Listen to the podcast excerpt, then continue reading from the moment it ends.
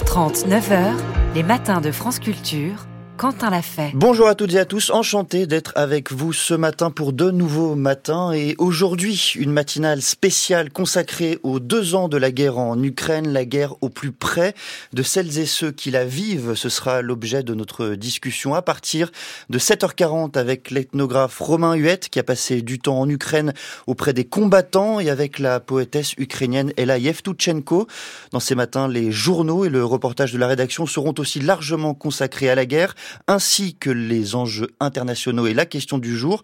Voici le programme. Il est vaste. Nous sommes ensemble jusqu'à 9h pour le mener à bien. Nous sommes le vendredi 23 février 2024. Vous écoutez France Culture et il est 6h30.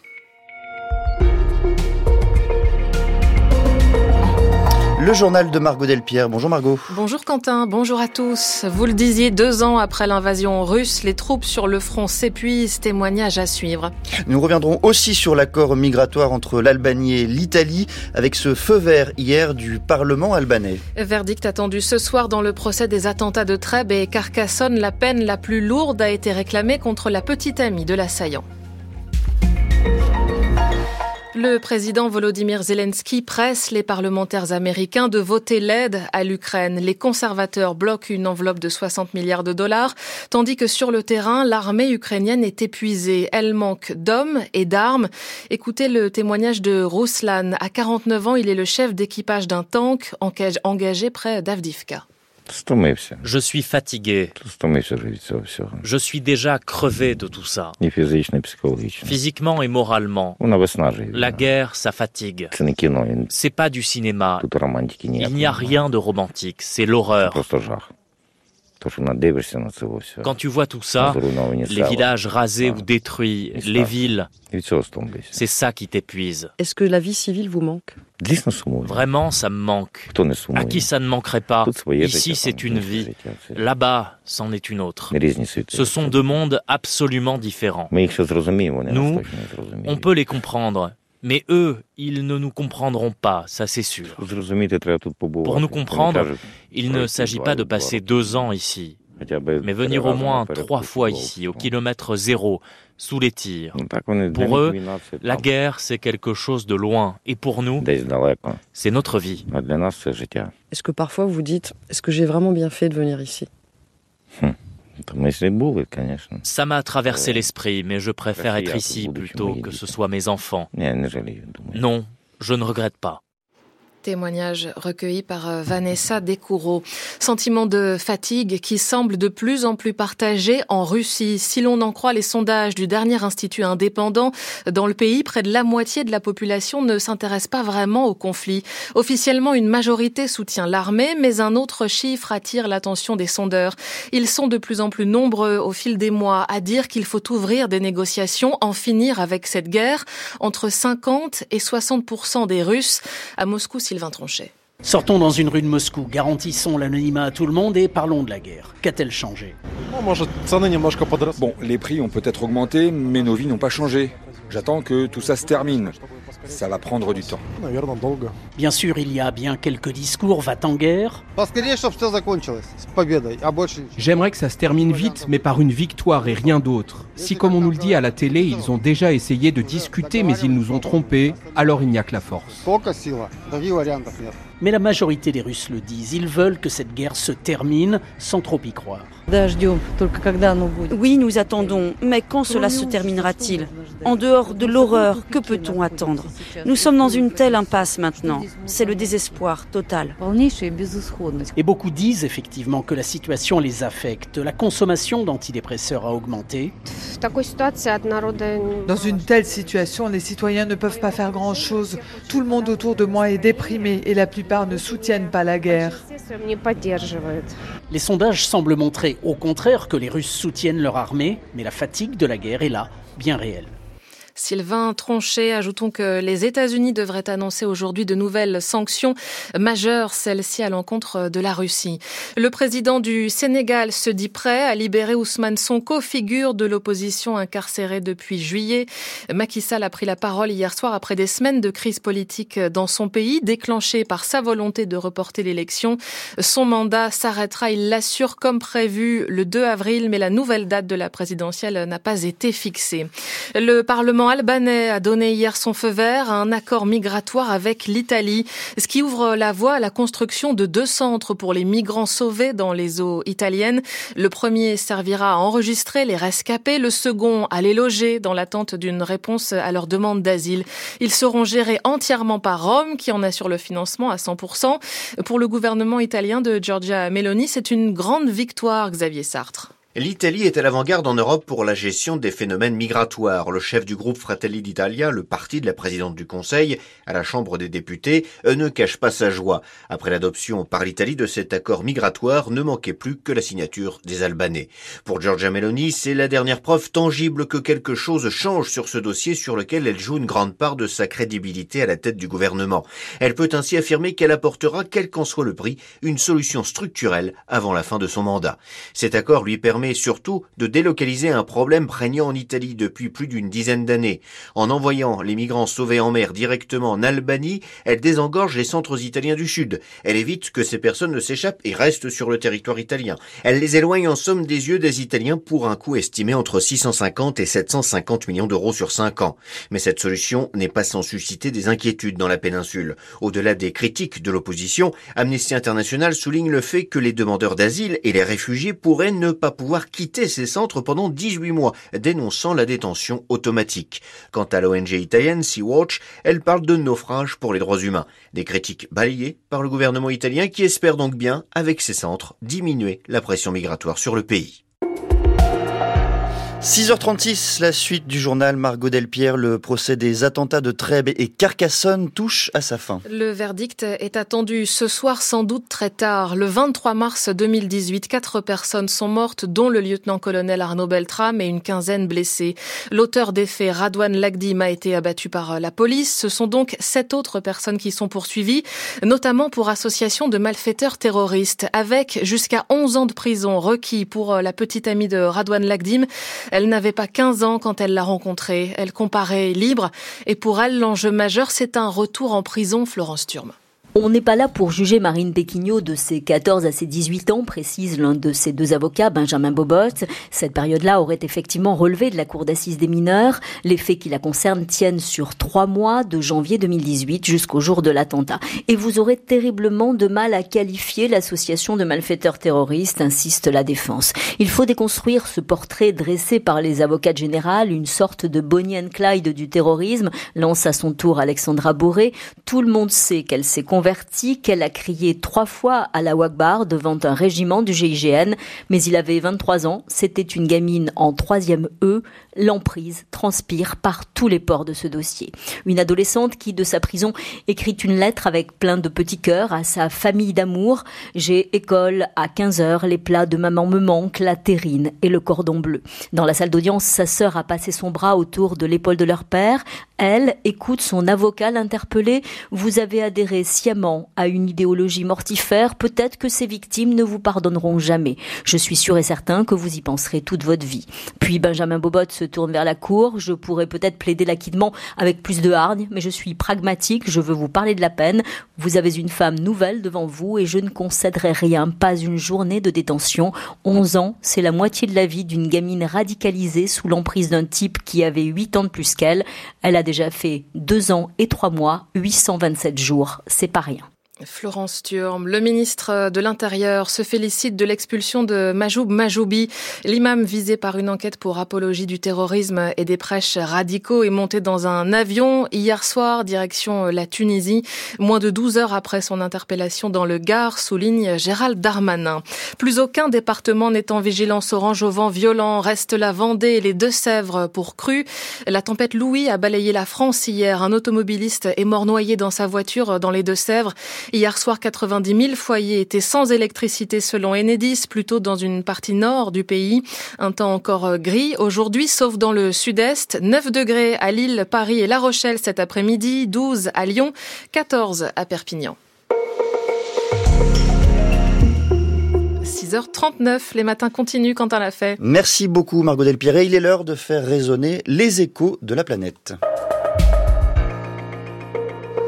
Et c'est vous, Catherine Dutu, qui portez cette lourde charge. Bonjour. Bonjour Quentin, bonjour à toutes et à tous. Le chocolat va-t-il bientôt devenir un produit de luxe? C'est la question que pose la BBC et la Süddeutsche Zeitung, car des entreprises comme Rittersport en Allemagne et Hershey aux États-Unis s'inquiètent pour leurs approvisionnements. Les prix du cacao en bourse ont plus que doublé en un an à cause de mauvaises récoltes. Les racines de la crise se trouvent en Afrique de l'Ouest. La Côte d'Ivoire et le Ghana, les plus grands producteurs mondiaux de fèves de cacao, ont souffert à cause d'El et de ces phénomènes météo extrêmes, après des sécheresses suivies de pluies torrentielles, les cacaoyers sont tombés malades, des, des terres cultivées ont été perdues et la Côte d'Ivoire est confrontée à un autre défi. L'Europe, responsable de 60% de la consommation mondiale de cacao, va interdire à la fin de l'année la mise sur le marché européen de produits ayant contribué à la déforestation. Alors pour assurer la traçabilité de leurs produits, il faut identifier les planteurs en Côte d'Ivoire, un million de producteurs précisément. Tâche fastidieuse, comme l'explique sur la RTI, la télévision publique ivoirienne, Roland Kankoff, délégué régional du Conseil Café Cacao, c'est l'organisme de réglementation du secteur en Côte d'Ivoire. Les agents de recensement sont même partis effectivement au champ avec témoins pour attester que cette plantation effectivement appartient à la personne. Et avec le GPS, on a fait le tour de chaque plantation et c'est le GPS qui a déterminé la cartographie du champ. Le prix du cacao doit aussi être mis sur la table avec des producteurs mieux rémunérés en Côte d'Ivoire et au Ghana. C'est ce que demandent des syndicalistes. On y reviendra dans la revue de presse complète à 7h35. Quoi d'autre à la une, Catherine? L'Afghanistan qui voit des dizaines de sites archéologiques être rasés au bulldozer pour ensuite être pillés. Eh bien, rendez-vous donc à 7h35. 6h30, 9h, les matins de France Culture. Quentin l'a fait. 6h41, l'heure des enjeux internationaux et l'arrestation en septembre dernier à Dniepr du milliardaire Ior Kolomoïski marque un tournant symbolique pour l'oligarchie ukrainienne. Alors que l'Ukraine veut en finir avec la nomenclatura, la guerre a accéléré l'affaiblissement de ce qui est devenu au fil des années un véritable système. C'est l'histoire de cette république oligarchique, mosaïque de clans formés sur les ruines de l'Empire soviétique et dont les membres ont infiltré la vie publique ukrainienne que retrace Sébastien Gobert dans son ouvrage L'Ukraine, la République et les oligarques paru aux éditions Talendier en 2024. Bonjour Sébastien Gobert. Bonjour Quentin. Et peut-être pour commencer, expliquez-nous qui est Igor Kolomoïski et pourquoi son arrestation représente en effet un symbole. Alors Igor Kolomoïski, c'est un de ces oligarques très typiques. Donc, euh, ce qu'on entend par là, c'est bandit, aventurier, affairiste, qui s'est construit sur les ruines de l'Union soviétique dans la première moitié des années euh, des années 90. et puis à partir de là, euh, seconde moitié des années 90, ils ont cherché à légitimer leurs acquis en investissant dans la politique, en investissant dans les médias. Et Igor Kolomoïski a fait partie du top 5 ces 30 dernières années. Il a été plus ou moins indéboulonnable. Il a été très important il y a 10 ans, puisqu'il s'est investi personnellement pour lutter contre la première phase de l'agression russe. Et il a aussi été très important il y a 5 ans, puisqu'il a soutenu donc de manière implicite ou explicite la candidature de Volodymyr Zelensky. Et donc le fait que lui maintenant tombe et qu'il soit en prison, eh bien c'est évidemment très symbolique. Expliquez-nous pourquoi les relations entre cet homme et euh, le président Volodymyr Zelensky se sont détériorées au fil des derniers mois, des dernières années même on n'a on a, on pas toutes les clés de, euh, de, compréhension hein, de, de, cette relation euh, très intime que les deux hommes ont nouée au fil des années parce qu'ils ont été partenaires d'affaires, notamment donc euh, dans tout ce qui est production audiovisuelle, parce qu'il faut se rappeler que Volodymyr Zelensky était un producteur de, de séries télévisées et de cinéma. Mais à partir du moment où Volodymyr Zelensky est arrivé au pouvoir, en fait, apparemment, Igor Kolomoïski a cru qu'il pouvait manipuler le nouveau, le nouveau président. Il s'est avéré que c'était beaucoup plus complexe que ça pour euh, l'oligarque.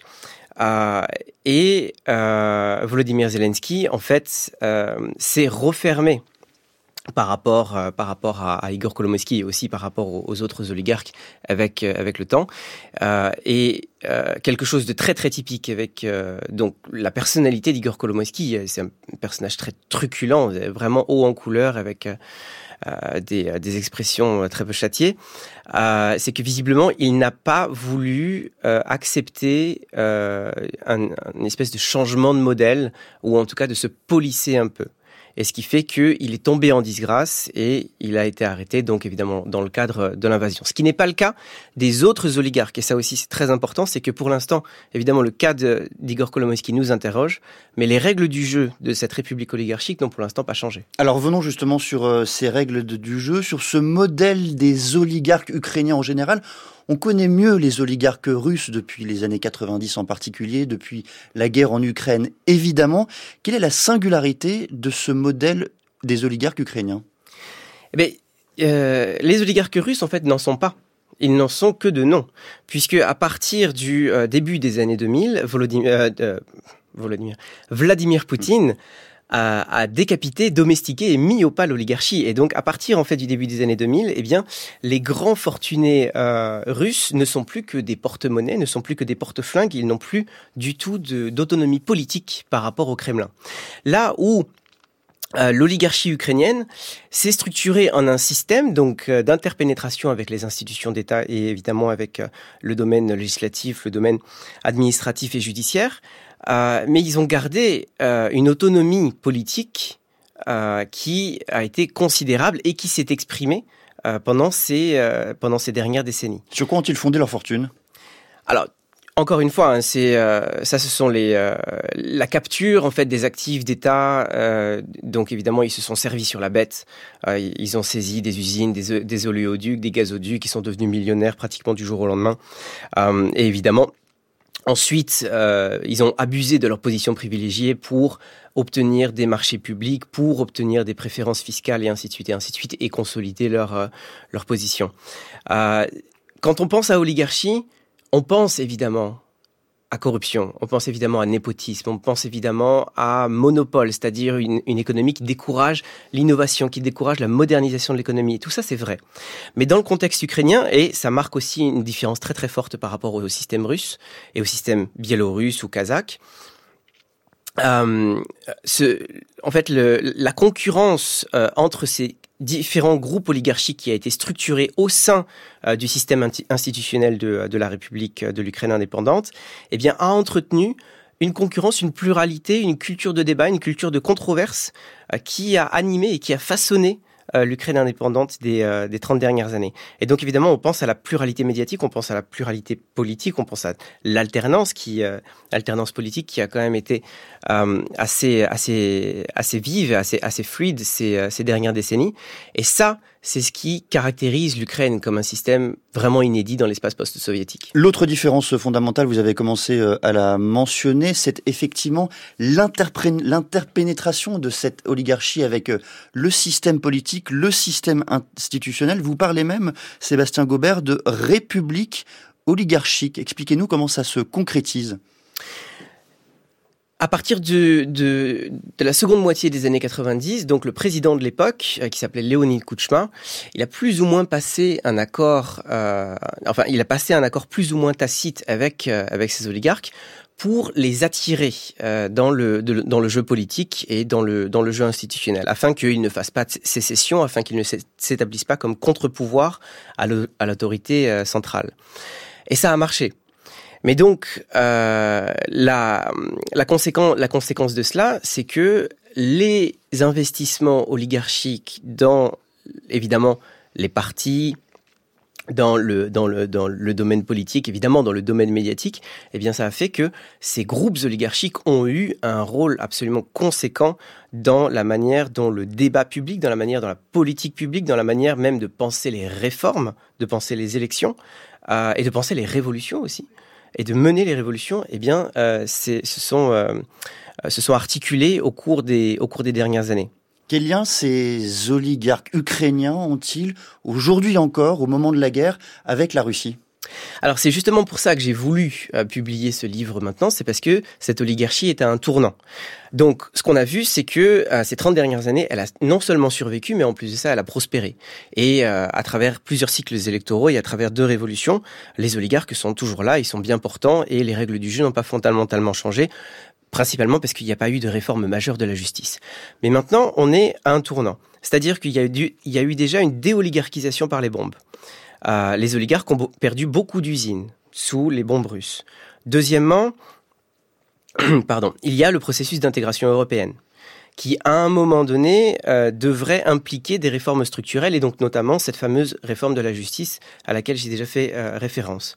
Troisièmement, le contexte de guerre, euh, c'est aussi la loi martiale, c'est aussi l'état d'urgence qui confère mhm. à l'exécutif et à l'équipe de Volodymyr Zelensky des prérogatives qu'il n'avait, euh, que ses prédécesseurs n'avaient pas, euh, et qui évidemment lui permet de prendre un certain ascendant sur le milieu politique. Et puis quatrièmement, et ça c'est très très important depuis déjà dix ans, depuis la, dernière révolution de 2014, c'est le rôle de la société civile. À ce moment historique, la société civile qui est extrêmement bien structurée, très dynamique et qui est vraiment insistante sur l'implémentation de réformes structurelles de lutte contre la corruption, eh elle n'a pas du tout envie que l'oligarchie qui a survécu et prospéré ces 30 dernières années, eh puisse prospérer 30 années de plus. Est-ce que la guerre sert au moins à écarter peu à peu, à tenter d'écarter peu à peu ces oligarques de l'institution et de la République? Le rôle des oligarques pour l'instant, euh, il est amoindri donc euh, évidemment à cause euh, des, des, facteurs que je viens de, que je viens de citer. ils s'engagent dans le contexte de l'effort de guerre, mais comme leurs œuvres caritatives ou leurs œuvres culturelles auparavant, c'est jamais véritablement suffisant, ou en tout cas, c'est pas du tout à la, à la, à la hauteur de la fortune et de leur, leur capacité d'influence on ne sait pas exactement dans quelle direction ça va aller. Et donc, en guise de conclusion dans le, dans le livre, je propose plusieurs scénarios qui, euh, qui explorent justement euh, les différentes pistes que, ce, que, ça pourrait prendre. Donc, on pense évidemment à un, statu quo, on pense évidemment euh, à une occidentalisation de ces oligarques qui, euh, à un moment donné, accepteraient les règles du jeu de l'état de droit et qui bah, deviendraient nos grands entrepreneurs occidentaux tels qu'on les a connus depuis la Seconde Guerre mondiale. il y a aussi la possibilité d'une dérive autoritaire de, cet exécutif qui a énormément de prérogatives. Il y a aussi la possibilité d'une révolte populaire et ainsi de suite. Donc voilà, je, ne décide de rien, mais j'explore plusieurs scénarios euh, dans cette Ukraine qui est euh, évidemment toujours en mouvement et encore plus maintenant euh, dans le contexte de l'invasion. Merci beaucoup Sébastien Gobert et on recommande ce livre, votre livre intitulé L'Ukraine, la République et les oligarques. Personnellement, j'y ai appris beaucoup de choses. Comprendre le système ukrainien, ça vient de paraître aux éditions Talendier. France Culture. L'esprit d'ouverture. France Culture, la Bibliothèque nationale de France et le Centre national du livre proposent En lisant, en écrivant, un cycle de rencontres littéraires. Mardi 27 février à 18h30, entrez dans les coulisses de la création avec l'une des grandes figures de la bande dessinée humoristique et féministe, Florence Sestac. Une masterclass à la Bibliothèque François Mitterrand à Paris. Entrée gratuite sur inscription sur maison de la radio et de la musique.fr. Plus d'infos, franceculture.fr. France Culture, il est 6h52. Et c'est l'heure attendue d'Avec Science avec vous, Alexandra Delbo. Bonjour. Bonjour, Quentin. Et ce matin, on s'intéresse au meilleur système d'étiquetage nutritionnel d'Europe. Oui, c'est un nom un peu barbare dit comme ça, mais vous en connaissez au moins un, le Nutri-Score, par exemple. Un logo adopté en 2017 avec cinq niveaux, de A à E, du vert au rouge, qui informe le consommateur de la qualité nutritionnelle des produits transformés. Ce classement évolue régulièrement, il s'est même durci en janvier dernier, et il faut le rappeler, rien de tout cela n'est imposé L'industriel choisit ou non d'apposer la vignette sur les produits. Tous ne le font pas, certains inventent même leur propre logo, mais de plus en plus de fabricants jouent le jeu. En 2020, elles étaient 415 entreprises à s'y soumettre, en 2021 700, ce qui représente 57% des parts de marché en volume de vente. Le Nutri-Score est à présent disponible dans six autres pays, Belgique, Allemagne, Luxembourg, Pays-Bas, Espagne et Suisse, mais il n'est pas le seul en Europe. Marion Deveau est analyste des politiques de santé à l'OCDE et première autrice de cette nouvelle étude parue dans Obesity Reviews. Euh, il existe en Europe différents types d'étiquetage sur l'avant des produits. Euh, on peut les classifier en quatre euh, catégories. Donc, tout d'abord, les logos non colorés qui présentent l'information nutritionnelle par nutriment. C'est le cas, par exemple, du Nutriinform en Italie. Donc, il présente l'apport en énergie, en matières grasses, acides gras saturés, sucre et sel, contenu dans une portion du produit en proportion des apports journaliers euh, de référence. Le deuxième type d'étiquetage, ce sont les logos qui affichent un code à trois couleurs, rouge, orange, vert, avec des informations nutritionnelles par type de nutriments à nouveau. C'est le cas par exemple de feux tricolores utilisés au Royaume-Uni. La troisième catégorie, c'est les logos qui résument l'information nutritionnelle en une seule dimension. C'est le cas du Nutri-Score qui offre un score global sur la qualité nutritionnelle du produit. Et ensuite, les logos d'approbation qui valident la qualité nutritionnelle d'un produit. C'est le cas par exemple du Keyhole qui est utilisé dans les pays nordiques il est sous la forme d'une vignette de couleur verte qui représente un trou de serrure et qui est apposé sur l'avant du produit. Des logos plus ou moins colorés, plus ou moins spécifiques, mais lequel choisir s'il ne devait en rester qu'un? Quel logo a-t-il le plus fait ses preuves? La littérature scientifique commence à s'étoffer à leur sujet et on sait qu'ils ont des effets sur le comportement des consommateurs. Alors, l'enjeu de cette nouvelle étude, c'est d'estimer à quel point, c'est-à-dire quels seraient les impacts sanitaires et économiques de chacun de ces repères d'ici à 2050 s'il devait être mis en place de façon soit volontaire, soit obligatoire. C'est donc, Alexandra, une étude prospective. Quels paramètres ont été estimés ici? Alors, l'étude a d'abord estimé le nombre de maladies qui pourraient être évitées en comptant maladies cardiovasculaires, diabète, cancer, mais aussi le coût des soins de santé associés à ces pathologies. Et pour le volet purement économique, cette fois, ce sont les pertes pour le marché du travail et la productivité qui ont été étudiées parce que si vous êtes malade, malade vous ne travaillez pas et donc vous produisez moins de richesses. Résultat, selon ces critères, le Nutri-Score est le meilleur. Le Nutri-Score a euh, les effets les plus significatifs. Euh, en second plan, le logo nordique Kiol montre aussi de bons résultats, mais les effets ne sont pas statistiquement significatifs. Euh, enfin, les logos qui présentent les informations par nutriment ont des effets moindres, voire non significatifs. Avec la mise en place du Nutri-Score, 2 millions de cas de maladies chroniques pourraient être évités d'ici à 2050 en Europe des économies de dépenses de santé équivalentes à 0,05% des dépenses de santé évitées, ce qui représente à peu près 1 euro économisé par habitant et par an. Donc si on ramène ça au nombre d'habitants dans l'Union européenne, 450 millions, euh, ce sont des économies très importantes. Et enfin, du fait d'une meilleure santé, la participation au marché du travail et la productivité seraient augmentées de l'équivalent de 10 temps plein pour 100 000 habitants. Et dans le cas de l'implémentation obligatoire, les bénéfices pour la santé et les bénéfices économiques seraient bien plus grands, donc euh, quasiment trois fois plus grands que ce qu'on obtient sur euh, une implémentation volontaire. Et il s'agit d'une sous-estimation parce que l'étude ne prend en compte que la réduction du nombre de calories et pas spécifiquement la meilleure qualité des produits en gras, sucre, sel ou céréales complètes. Donc les effets pour la santé pourraient être encore plus importants. Alors est-ce si étonnant que le Nutri-Score soit le meilleur? Eh bien, pas tout à fait. En fait, ce logo donne un score global alors que les autres ont tendance à résumer les informations par type de nutriments, ce qui les rend plus difficilement interprétables. Le Nutri-Score étant plus simple et global, il aurait ainsi plus d'effets. Pour la suite, la Commission européenne s'était engagée à rendre l'étiquetage nutritionnel obligatoire en 2023, sans succès, mais un symposium scientifique sur le Nutri-Score est prévu pour la fin avril, ce qui pourrait relancer les négociations. Merci beaucoup Alexandra pour ce avec score, avec science, avec score, ça marche avec science qui mérite le meilleur des scores et vous pouvez le retrouver sur euh, l'application Radio France et le site de de France Culture.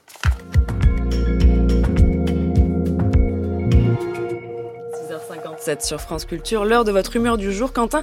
Et aujourd'hui, deux ans de guerre et trois leçons. Oui, deux ans de guerre en Ukraine attaquée, bilan humain effroyable, c'est l'objet notamment de ces matins, mais je voudrais vous parler de la façon dont cette guerre a aussi permis de faire évoluer nos représentations, nos points de vue géopolitiques à travers la vision que nous avions et que nous avons désormais de la Russie. Trois leçons subjectives donc, car il y en a bien d'autres, mais je me lance. La première, cette guerre nous a rappelé ce que la Russie a toujours été, mais que nous avions perdu l'habitude de voir. Elle est un empire. Or, en France, pour des raisons historiques, en Europe, parce que nous avons privilégié la notion d'intégration, nous avons abandonné le concept d'empire pour lire le monde. Et c'est ce délaissement, cet impensé contemporain au cœur du dernier livre de l'historien américain Timothy Snyder, intitulé La route pour la servitude, qui nous a conduit à nous méprendre sur les intentions de la Russie, sur l'idéologie profonde qui sous-tend et soutient le régime de Vladimir Poutine. Deuxième leçon géopolitique depuis deux ans, notion liée à la précédente, nous n'avons pas voulu voir que la Russie est un régime profondément révisionniste. Cette idée est issue notamment du travail de Jean-Dominique Merchet qui vient de faire paraître Sommes-nous prêts pour la guerre L'illusion de la puissance française? L'idée est simple mais éclairante. Nous avons trop souvent comparé l'URSS et la Russie. Or, la première se satisfait de l'ordre international, de ses propres frontières et de sa zone d'influence jusqu'au rideau de fer. La Russie, elle, présente, est aux antipodes de cette position. Elle veut récupérer les territoires qu'elle estime perdus dans l'histoire longue et récente.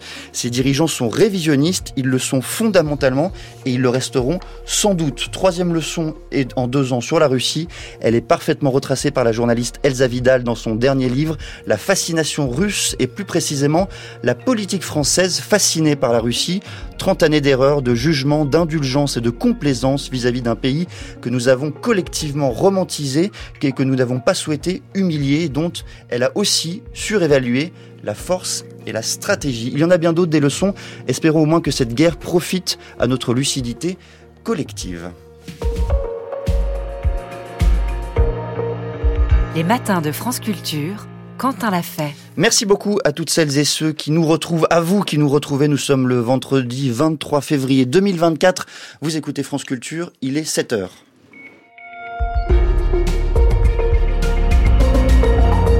L'heure du journal de Valentin Bertrand. Bonjour Valentin. Bonjour Quentin, bonjour à toutes et à tous. Après deux ans de guerre, le moral des Ukrainiens en berne. Le pays s'est résolu à une guerre longue et douloureuse, mais des voix plus critiques s'élèvent. Nous irons à quelques kilomètres du front. L'Ukraine aussi dans votre question du jour, Marguerite Caton. Oui, quelle aide la France apporte-t-elle à l'Ukraine? Ce sera juste après ce journal. Le président sénégalais Macky Sall maintient le flou. Il n'a pas donné de date pour la prochaine présidentielle, mais il annonce son départ du pouvoir le 2 avril prochain. Emmanuel Macron, lui, prépare son grand débat face aux agriculteurs. Demain, le président monte en première ligne alors que les actions se poursuivent. La fatigue et la lassitude gagnent progressivement l'armée et la population ukrainienne. Demain, cela fera deux ans que l'armée russe a attaqué son voisin, deux ans de guerre et peu de perspectives. La contre-offensive annoncée pendant des mois n'a pas produit les effets attendus. Ces derniers jours, des villes stratégiques tombent sur la rive occupée du Dniepr et le président ukrainien doit maintenant redoubler d'efforts pour conserver le soutien militaire occidental. Hier encore, sur la chaîne conservatrice Fox News, Vladimir Zelensky a pressé les républicains américains de voter une nouvelle aide pour son pays, alors que le parti souhaite au contraire réduire les dépenses. Et quand elle arrive, l'aide est aussi source de soupçons sur sa distribution et aussi sur euh, la corruption qui gangrène encore le pays. Reportage à Rierolivka, près du front, signé Vanessa Descoureaux. Olesia a fui son village, mais pas complètement la guerre. Mikilske, son village natal, est occupé par les Russes. Ma maison me manque. J'y ai vécu toute ma vie. C'est ce qu'il y a de plus cher pour moi. C'est comme dans la chanson. Je vais retrouver ma maison les yeux fermés. Mais ici, c'est aussi l'Ukraine. Le principal est que je sois en Ukraine, sur ma terre natale. Son mari Arthur, lui, ne fait pas dans la nostalgie, dans la colère plutôt contre les Russes d'abord. Des habitants du village qu'il a quitté lui ont raconté que son frère aîné avait été tué par un soldat qui voulait lui voler une bête dans son troupeau. Mais de la colère aussi contre le pouvoir ukrainien, incapable de mettre un frein à la corruption qui ronge le pays. Comment ça se fait que les gens simples, comme une mamie qui touche une pension de 200 dollars, fait un don de 50 dollars à l'armée et que les oligarques et les millionnaires ne donnent rien pour le front On nous dit qu'on donne des milliards pour le pays. Mais où sont-ils? Personne ne les a vus ici sur le front. Regardez dans quelle voiture nos gars circulent. Ils ne peuvent même pas ramener leurs frères d'armes du front, parce qu'ils n'ont rien pour le faire. Arthur n'a pas fini son coup de colère qu'une cliente de l'épicerie s'en mêle. C'est Valentina, 67 ans. Les autorités, si elles allaient sur le front, nous tous on les suivrait, on les soutiendrait. Les garçons qui sont ici, ça fait mal de les voir quand ils reviennent du front. Ils sont à bout de force. Ils nous font pitié, ces gars. Eux, ils ne croient plus en rien. Nous, on a confiance qu'en eux, qu'en nos forces armées, qu'en nos chers garçons. Il reste encore quelques habitants dans ce village, mais la plupart des maisons sont désormais occupées par des soldats. Des voitures militaires stationnées devant ces demeures, où les fenêtres ont été remplacées par des planches de bois. Le reportage de Vanessa Descoureaux avec Gilles Gallinaro et Yachar Fazilov. Le chef de la diplomatie européenne, Joseph Borrell, appelle les 27 à faire davantage pour livrer des armes à l'Ukraine. L'Elysée annonce l'organisation lundi d'une réunion internationale à ce sujet. En Russie, la famille d'Alexei Navalny a enfin pu voir le corps de l'opposant, plus précisément sa mère, Ludmila Navalnaya, qui a aussitôt publié une vidéo, car la dépouille du dissident, mort vendredi dernier en prison, ne sera pas pour autant remise à sa famille, Virginie Pironon. Les autorités, explique Ludmila Navalnaya, ont posé leurs conditions, ce qu'elle ne peut accepter. C'est après avoir passé plusieurs heures hier auprès de la justice russe que la mère de l'opposant a enregistré cette vidéo. Ils m'ont emmené secrètement à la morgue où ils m'ont montré Alexei. Selon la loi, ils auraient dû me donner le corps d'Alexei tout de suite, mais ils ne l'ont toujours pas fait. Au lieu de cela, ils me font du chantage, me fixent des conditions où, quand et comment Alexei doit être enterré. C'est illégal. Pour Lyudmila Navalnaya, les ordres viennent directement soit du Kremlin, soit du bureau d'enquête tout serait fait pour que l'enterrement du corps ait lieu dans le plus grand secret. J'enregistre cette vidéo parce qu'ils ont commencé à me menacer. Ils me disent les yeux dans les yeux que si je n'accepte pas des funérailles secrètes, ils s'en prendront au corps de mon fils. L'enquêteur m'a dit ouvertement, le temps ne travaille pas pour vous, le cadavre se décompose. Je ne veux pas de conditions particulières, je veux juste que tout soit fait dans le respect de la loi. J'exige que le corps de mon fils me soit remis immédiatement. Que le corps lui soit remis pour que la famille puisse faire son deuil, mais aussi, ajoute la mère d'Alexei Navalny en s'adressant droit dans les yeux aux internautes, pour que vous aussi ayez l'occasion de lui dire au revoir. L'UNRWA a atteint un point de non-retour. C'est l'alerte lancée par le président de l'agence de l'ONU pour les réfugiés palestiniens. Philippe Lazzarini indique que sa capacité à remplir son mandat est menacée. Référence aux appels d'Israël à fermer l'agence. 12 de ses membres sont accusés d'avoir participé à l'attaque du 7 octobre menée par le Hamas, des agents depuis limogé. L'UNRWA qui dit aussi ne plus pouvoir faire face à une situation humanitaire de plus en plus critique à Gaza. Toujours pas de date pour la prochaine élection présidentielle au Sénégal. Le président sortant Macky Sall a pris la parole hier après un mois de contestation. Il annonce quitter son poste le 2 avril après avoir tenté de repousser la date du scrutin prévu au départ ce dimanche. Une décision retoquée par le Conseil constitutionnel. Récit sur place de Théa Olivier.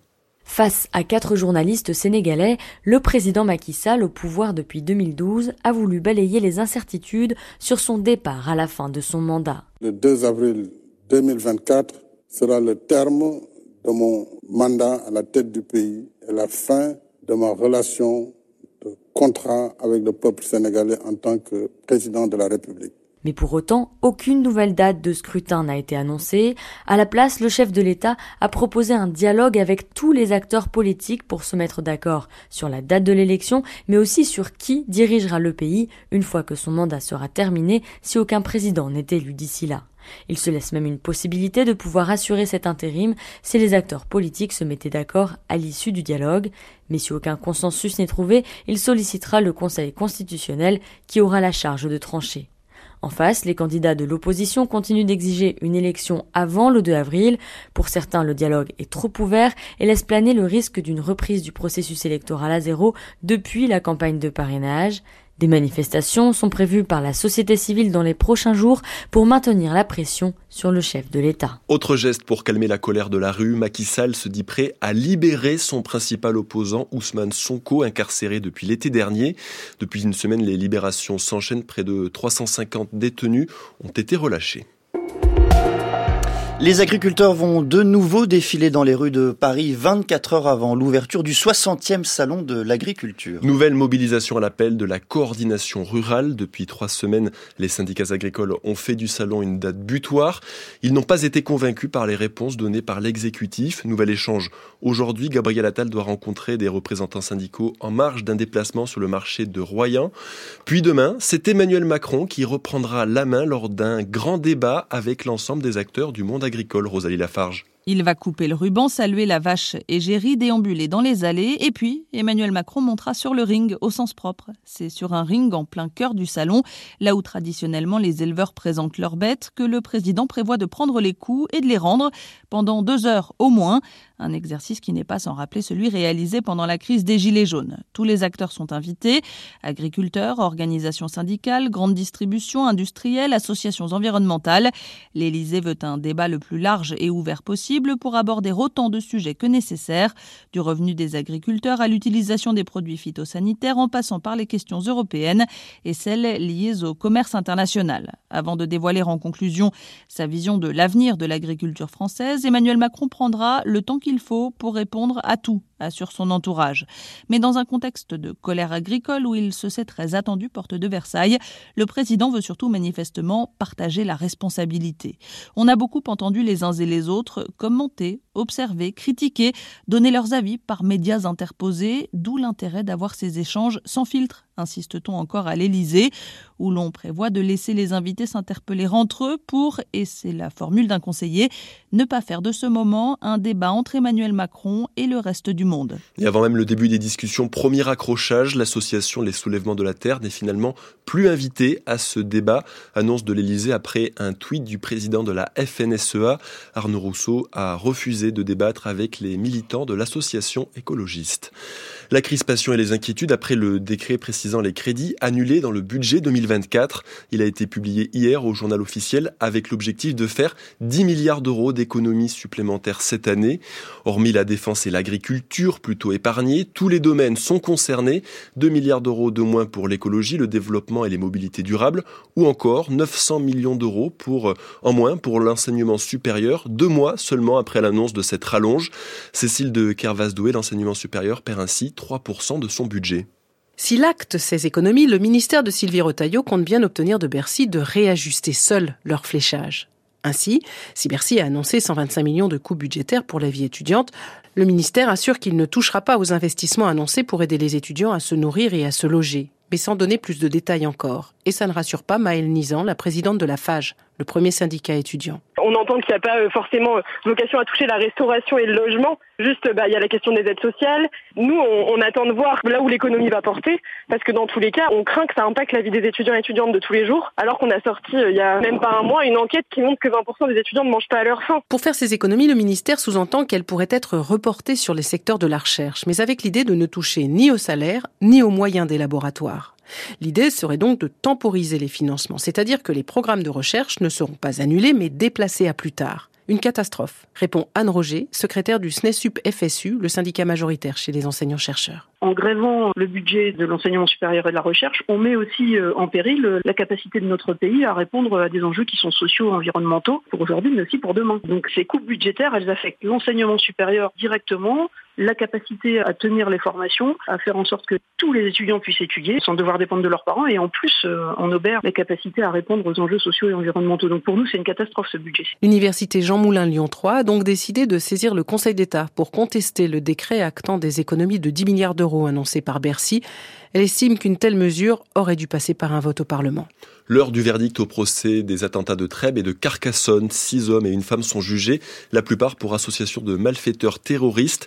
Ils ont été euh, liés à Redouane Lakdim, l'auteur de trois attaques en mars 2018. Il a fait quatre victimes avant d'être abattu. Le parquet national antiterroriste a requis de 1 à 11 ans de réclusion criminelle contre les sept accusés. Trois départements, deux départements sont ce matin encore en vigilance crue et inondation après le passage de la tempête Louis. Il s'agit de la Vendée et des deux Deux-Sèvres, où un automobiliste est mort, noyé, hier. L'alerte a, elle, été levée dans les départements des Hauts-de-France, où les précipitations ont à nouveau été très intenses. La journée et la nuit ont, ont à nouveau été éprouvantes pour les habitants du Nord, déjà inondés à deux reprises depuis l'automne. La psychologue Marie Dulaguet le constate d'ailleurs dans son cabinet, ces catastrophes climatiques à répétition fragilisent psychiquement de nombreux patients. Ce que moi je peux constater, c'est euh, beaucoup de colère et de lassitude actuellement euh, qui peut émerger chez les personnes. Je recevais un monsieur qui me disait euh, on en a vraiment marre parce que les assurances nous disent qu'ils vont rembourser autant et puis on n'a plus de nouvelles pendant des mois, on doit tout le temps rappeler. Donc il y a beaucoup de, colère, d'impatience. Je constate au niveau de ma patientèle de plus en plus de personnes qui ont été impactées par les inondations qui démarrent un traitement antidépresseur. Dans tout ce qui est stress post-traumatique, hein, on peut réellement poser le diagnostic un certain temps après les événements euh, traumatiques. Et ça peut être euh, redéclenché ou déclenché par simplement le fait d'entendre la pluie tomber sur un Vélux ou euh, par des précipitations intenses et prolongées sur plusieurs jours, plusieurs semaines. On a quand même des gens qui commencent déjà à évoquer des, cauchemars qui reviennent et des bruits qu'ils ne peuvent plus supporter, le bruit notamment des alarmes de téléphone parce que pendant toute cette période, hein, on a eu des alarmes assez stridente euh, par la préfecture qui nous alertait du risque de crue, etc. Donc il y a des gens qui rapportent vraiment que maintenant la moindre sonnerie les fait sursauter. Donc euh, oui, on va avoir des petites choses comme ça qui vont commencer à se mettre en place et, et je pense qu'à l'automne prochain et à l'hiver prochain, on aura encore des répercussions dans les cabinets de psy. La tempête Louis est désormais passée. Aujourd'hui, le temps restera malgré tout perturbé avec de la pluie sur la façade atlantique, les Pyrénées et le Cantal. Ailleurs, c'est couvert. Les températures comprises ce matin entre 1 et 6 degrés et cet après-midi entre 7 et 12 en général. C'est la fin de ce journal et c'est à vous, Quentin fait. Merci beaucoup, Valentin Bertrand. Et dans quelques instants, la question du jour signée Marguerite Caton. Et aujourd'hui, quelle aide la France apporte-t-elle à l'Ukraine? À 7h14, un peu de musique. Demain, deux ans jour pour jour après le début de l'invasion de l'Ukraine par la Russie, la Philharmonie nationale d'Ukraine et la Philharmonie de Paris s'associeront pour un concert exceptionnel à Kiev. Et ainsi s'ouvrira ce concert par Beethoven, symphonie numéro 8, Léonore Ouverture numéro 3, opus 72.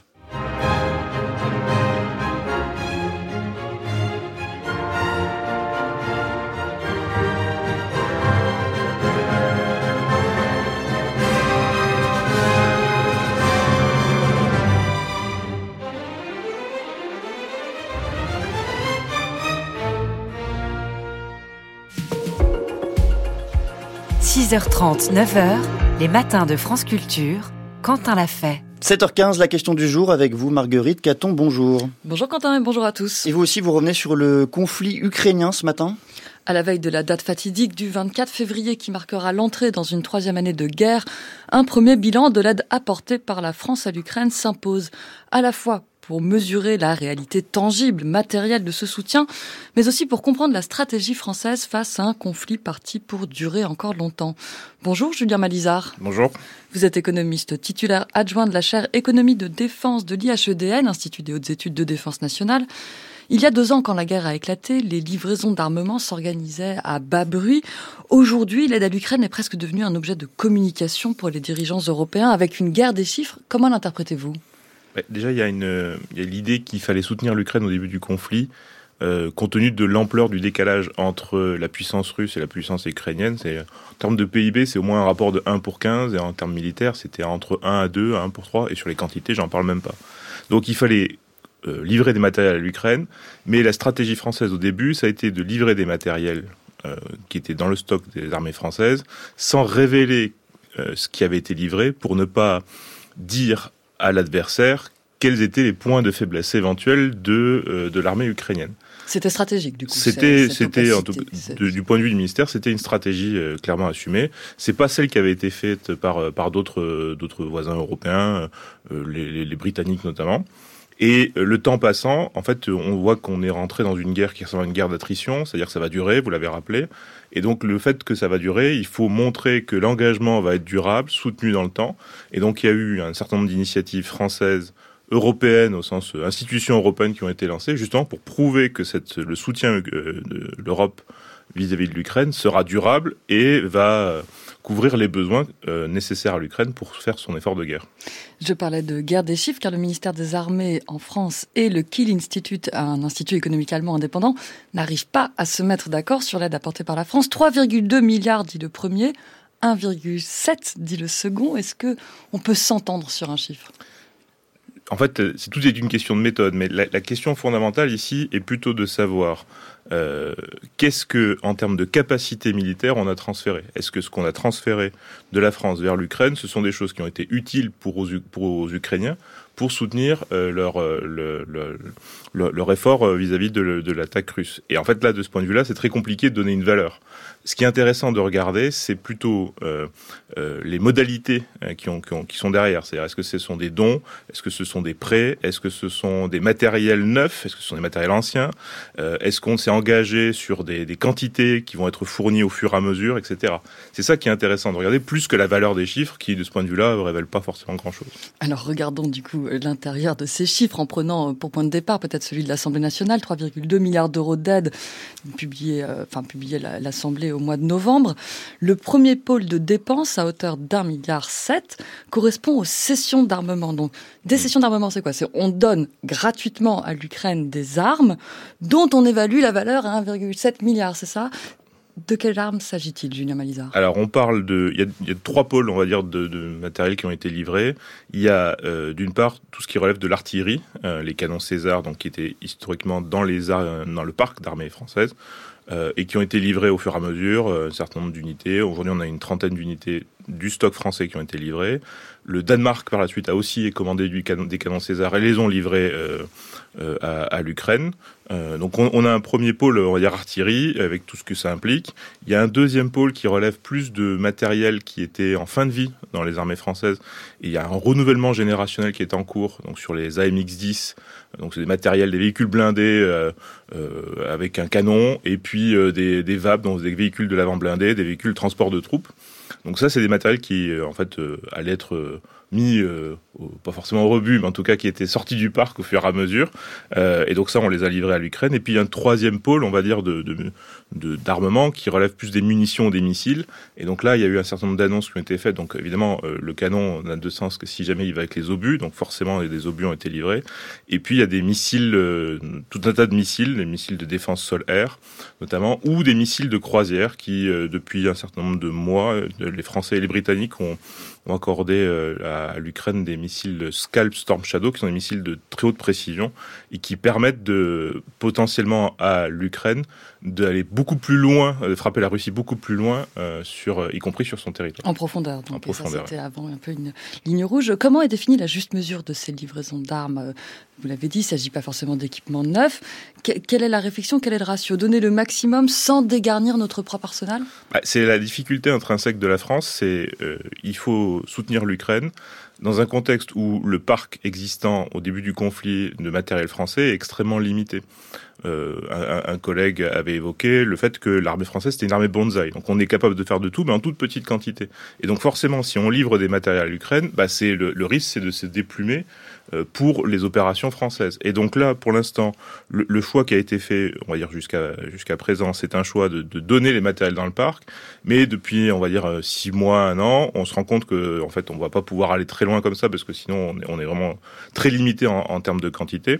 Donc le choix qui a été fait, c'est plutôt de solliciter les industriels français pour produire directement des matériels neufs qui seront livrés par la suite à l'Ukraine euh, au fur et à mesure de, de la production. Solliciter, qui paye? La France ou la France et l'Union européenne? Alors ça, c'est une question importante. La France a ouvert une ligne de spécifique euh, de 200 millions d'euros qui permet euh, aux, aux, Ukrainiens de commander directement auprès des industriels.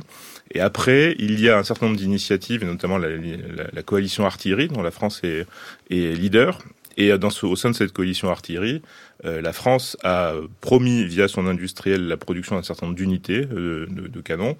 Euh, L'Ukraine en a euh, acheté directement un certain nombre, 6. La France en a acheté 12 pour l'Ukraine. Et en reste une soixantaine à financer. Et donc là, un appel est fait globalement auprès des alliés européens pour euh, financer l'achat de ces matériels qui seront produits en fin d'année. Un dernier mot sur l'accord de sécurité bilatérale qui a été signé le 16 février entre les présidents Macron et Zelensky. Il est prévu, en plus de 3 milliards supplémentaires d'aide militaire, une aide civile destinée notamment à la reconstruction. Est-ce que vous en connaissez le montant, Julien Malizard? Et puis, est-ce que vous savez comment est calculé l'équilibre entre budget militaire et budget civil? Alors c'est très compliqué. Euh, suis pas dans le secret des, je sais pas, j'ai pas de boule de cristal non plus, donc en fait, euh, je vais pas pouvoir donner de chiffres, je suis désolé. Mais en fait, ce qui est intéressant à mon avis de regarder, c'est plutôt, en fait, il y a un soutien qui est fait à l'Ukraine pour lui permettre de, résister et de gagner le conflit éventuellement. La question qui peut se poser, c'est plutôt euh, sur le moyen et long terme, qu'est-ce qui se passe pour l'après?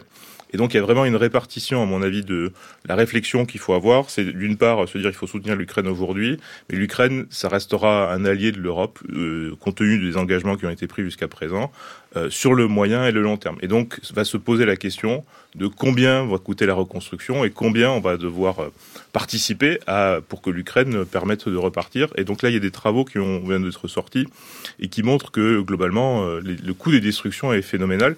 Et donc, bah, ça impliquera des investissements européens et occidentaux massifs. Merci beaucoup, Julien Malizard. Je rappelle que vous êtes économiste titulaire adjoint de la chaire économie de défense de l'IHEDN. Merci. Merci. 6h30, 9h, les matins de France Culture, Quentin l'a fait. 7h23, les titres de la presse, Quentin. Oui, l'on commence, euh, Marguerite, par l'un des événements de ce week-end, le 60e Salon de l'Agriculture. Bien sûr, le président de la République y participera demain, mais il a décidé d'en renouveler la forme, raconte Corinne Laïc dans le quotidien L'Opinion. Avec la traditionnelle, après la traditionnelle déambulation, Emmanuel Macron affrontera en direct les questions, les colères et les peurs de la profession dans un débat qui pourrait durer plus de deux heures où des invitations ont été lancées aux associations, aux représentants syndicaux, aux élus, aux industriels, aux champions de la restauration collective, aux distributeurs, bref, un débat qui porte en lui le risque de, se transformer en déballage, souligne le quotidien.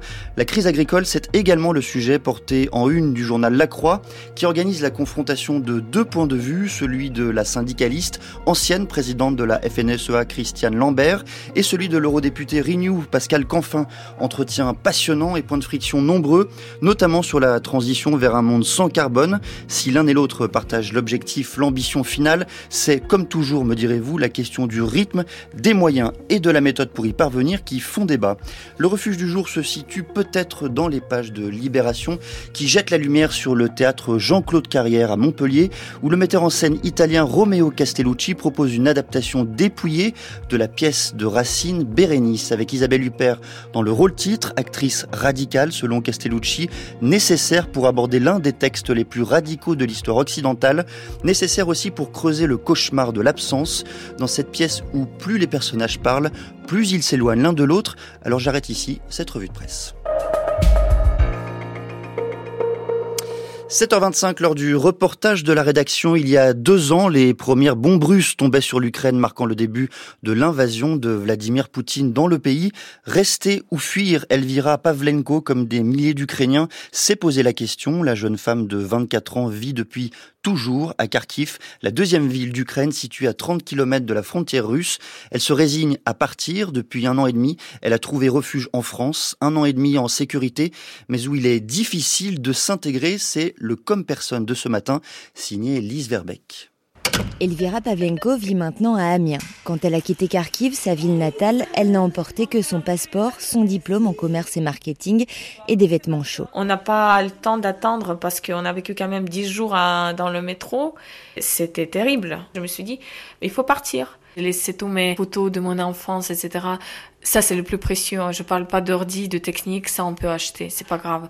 Mais vraiment, les photos, quoi. Une seule chose qui me reste, c'est ma nationalité et la culture. Mais c'est tout. Une culture que sa première famille d'accueil en France, à Arras, a voulu lui faire oublier. Son mari a dit écoute, on a écouté une émission sur la radio où un écrivain d'origine libanaise, il s'est intégré hyper bien dans, en France en disant que la meilleure option pour euh, devenir un vrai français, c'est d'oublier les origines, d'où tu viens, euh, annuler tous les contacts, supprimer tout, ne regardez pas les infos et approfondir les connaissances dans la culture française, etc. Donc toi, tu dois oublier tout ça. Donc c'est-à-dire ma mère qui est restée à Kharkiv, etc. Je dis écoutez, ça, jamais dans ma vie. Elle quitte cette famille, puis de fil en aiguille se retrouve à Amiens, où elle fait un petit boulot de serveuse dans un bar, mais elle ne tient que quelques jours. Tellement j'ai vu le contraste entre la fête éternelle et le bombardement de mon, dans mon pays que je pouvais pas supporter. Il y avait quand même des gens, surtout les hommes encore une fois, qui ont entendu mon accent de l'Est, qui ont dit Ah, t'es russe, qu'est-ce que tu fais après le travail, t'es mignonne, etc. Serre-moi un verre, tout ça, tout ça. Et les gens, ils font la fête tout le temps, même lundi, c'était rempli. Mais moi, je fais pas la part de cette société qui fait tout le temps la fête. En plus, j'ai vécu quand même des choses hyper compliquées. Et c'est pas un petit salon de thé ou pâtisserie où je sers les petits gâteaux. C'est vraiment un continu, les verres d'alcool, alcool, alcool. Et j'ai dit stop. Elle s'inscrit à la fac de lettres et malgré son français correct appris à l'école à Kharkiv, elle est à la peine et doit arrêter. Entre-temps, elle crée une association avec Maxime Dei de la Croix-Rouge pour aider les Ukrainiens en Picardie qui sont environ 400. On a aidé de tout ce qui est traduction pour tous les rendez-vous médicaux, euh, entretien ou administratifs, c'est, toujours galère euh, parce que toi, tu comprends pas de français, c'est mort. Tu comprends pas du tout d'administration, c'est hyper compliqué. Pour elle aussi, c'est la galère. Elle veut reprendre des études de communication. Elle est reçue dans une école à Aix-en-Provence, mais c'est en alternance. Alors elle doit trouver une entreprise. Elle envoie 300 CV dans toute la France. Impossible. Je me souviens, j'ai appelé une, une directrice, une boîte de communication très très connue à Paris. Et j'ai appelé, j'ai dit, bah écoutez, moi je cherche, etc. Je peux proposer quand même ma candidature. Et elle a dit, bah écoutez, j'attends votre accent, vous, vous venez d'où? J'ai dit Ukraine. Elle a dit, bah écoutez, non, mais c'est non, quoi. Moi, j'ai besoin les Français qui font pas les fautes d'orthographe. Bah, j'ai dit, bah, je, je fais pas. Comment vous savez que je fais les fautes d'orthographe? Peut-être je fais pas. Allez, on va, on va vérifier. Bah non. Non, mais je risque pas prendre les immigrés. Je dis bon, d'accord. Elle finit, après cinq mois de recherche, par trouver une entreprise qui accepte de la prendre en alternance près d'Amiens. Régulièrement, elle appelle sa grand-mère réfugiée au centre de l'Ukraine et ses amis restés à Kharkiv. Elles me disent franchement, ne rentre pas. Et si tu veux rentrer, il faut que tu acceptes que tu vas mourir, hein, pas aujourd'hui, mais peut-être lendemain. Elvira a appris le piano depuis qu'elle est à Amiens. La musique, un moyen pour elle d'exprimer ses émotions autrement, et elle compose en français. Suivons l'appel de notre âme, et pour ceux qui veulent, Un reportage signé Lise Verbeck et aujourd'hui une matinale spéciale consacrée aux deux ans de la guerre en Ukraine, la guerre au plus près de celles et ceux qui la vivent. Ce sera l'objet de notre discussion à partir de 7h40 avec, l'ethnographe Romain Huette qui a passé du temps en Ukraine sur le front et avec la poétesse ukrainienne Ella Yevtuchenko. Ce sera dans une dizaine de minutes. En attendant, il est 7h30.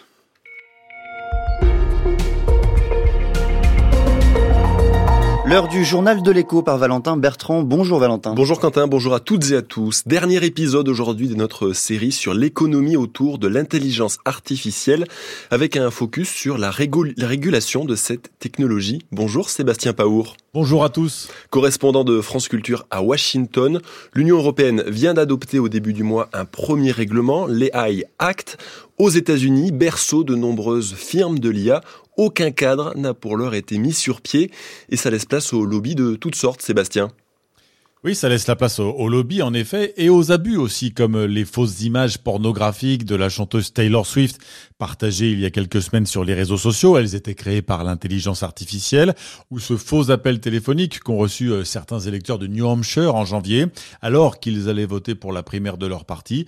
Un appel créé là encore grâce à l'intelligence artificielle avec une voix qui imitait celle de Joe Biden. Il est important que vous gardiez votre vote pour l'élection de novembre. Voter ce mardi ne fait que permettre aux républicains de réélire Donald Trump. Voting this Tuesday only enables the Republicans in their quest to elect Donald Trump again. Évidemment, ça n'était pas le président américain. La Maison-Blanche a démenti et condamné la méthode. Mais l'IA a évidemment ses défenseurs ici aux États-Unis. Et le premier d'entre eux, c'est peut-être Bill Gates, le fondateur de Microsoft, l'entreprise qui a investi plusieurs milliards dans OpenAI, la maison mère du robot euh, ChatGPT. Voilà ce qu'il disait, Bill Gates, récemment, de l'IA. C'était sur CNN depuis le Forum économique mondial de Davos. C'est un peu comme si un col blanc était chargé de donner des conseils en matière de santé, d'écrire du code et de répondre aux appels d'assistance technique.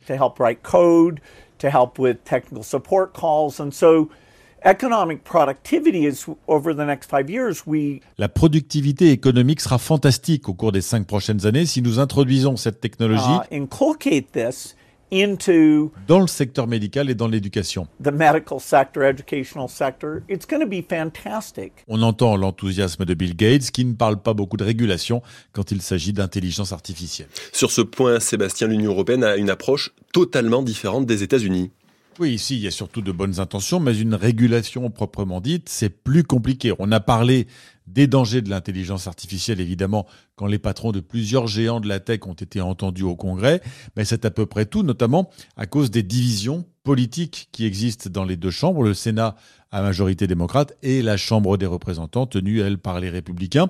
Le seul vrai texte, finalement, c'était en octobre dernier, un décret signé par Joe Biden dans lequel on retrouve les règles et les principes censés encadrer, entre guillemets, cette technologie.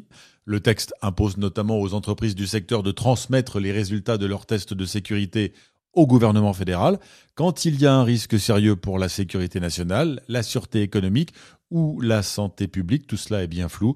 On ne peut pas dire qu'il y ait véritablement de garde-fous en matière d'intelligence artificielle pour l'instant aux États-Unis. Sébastien Paour depuis Washington, ce décryptage écho et tous les autres sont à réécouter et à lire sur le site internet de France Culture à la page dédiée Le journal de l'écho. Après plus de quatre mois de guerre à Gaza, la Banque mondiale donne une première photographie des conséquences économiques pour l'enclave palestinienne. Son produit intérieur brut a chuté de 80% au quatrième semestre 2023. Il est passé de près de 700 à 90 millions de dollars. Conséquence, en plus des bombardements et du risque de famine, presque tous les Gazaouis vivront dans la pauvreté à court terme, indique hier la Banque mondiale. Elle a par ailleurs annoncé une subvention de 30 millions de dollars destinée à aider le système scolaire gazaoui. Francfort accueillera la nouvelle agence européenne contre le blanchiment d'argent et le financement du terrorisme, annonce faite hier par le Parlement européen. 400 personnes vont travailler dans ce nouveau service. Il débutera ses contrôles dans le courant de l'année prochaine et sera notamment chargé de traquer le contournement des sanctions financières, par exemple envers la Russie. Pour la première fois cette nuit, une entreprise privée a réussi à poser une sonde sur la Lune. Ce robot envoyé par l'américain Intuitive Machines mesure 4 mètres de haut. Il s'est posé à 300 km du pôle sud de la Lune dans une région où l'eau est présente sous forme de glace. C'est précisément là que la NASA souhaite mener sa prochaine exploration lunaire dans deux ans. Mais cette fois, l'agence américaine a en quelque sorte sous-traité les préparatifs. Ce premier repérage a coûté 118 millions de dollars. Il a surtout, il a surtout marqué le retour des Américains sur la Lune après 50 ans d'absence. Pour le quatrième jour consécutif, les salariés de la Tour Eiffel reconduisent leur grève aujourd'hui. Les syndicats dénoncent des euh, contraintes financières imposées euh, par la ville sur le monument. De son côté, la société d'exploitation a annoncé hier la création d'un organe de surveillance sur la santé financière de la Tour Eiffel. C'était le journal de l'écho de Valentin Bertrand et à suivre dans le journal de 8 heures à quelques heures de la cérémonie des Césars, le journal Télérama fait son autocritique dans l'omerta autour des violences sexistes et sexuelles dans le cinéma. Et nous irons aussi en Cisjordanie où les Palestiniens ont peur face à la multiplication des attaques menées à proximité des colonies.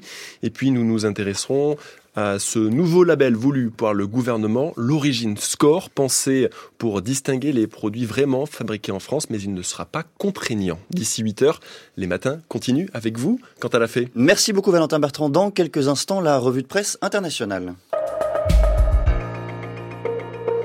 Revue de presse signée Catherine Dutu. Bonjour Catherine. Bonjour Quentin, bonjour à toutes et à tous. Et à la une ce matin, une question, le chocolat va-t-il devenir un produit de luxe? Le prix du cacao augmente plus vite que toute autre matière première. Et c'est d'ailleurs le titre d'un article de la Süddeutsche Zeitung en Allemagne qui nous permet d'explorer les difficultés de toute une filière, l'or brun, de la Côte d'Ivoire et du Ghana, principaux producteurs mondiaux de cacao qui ont subi de mauvaises récoltes, jusqu'aux pays consommateurs en Europe notamment.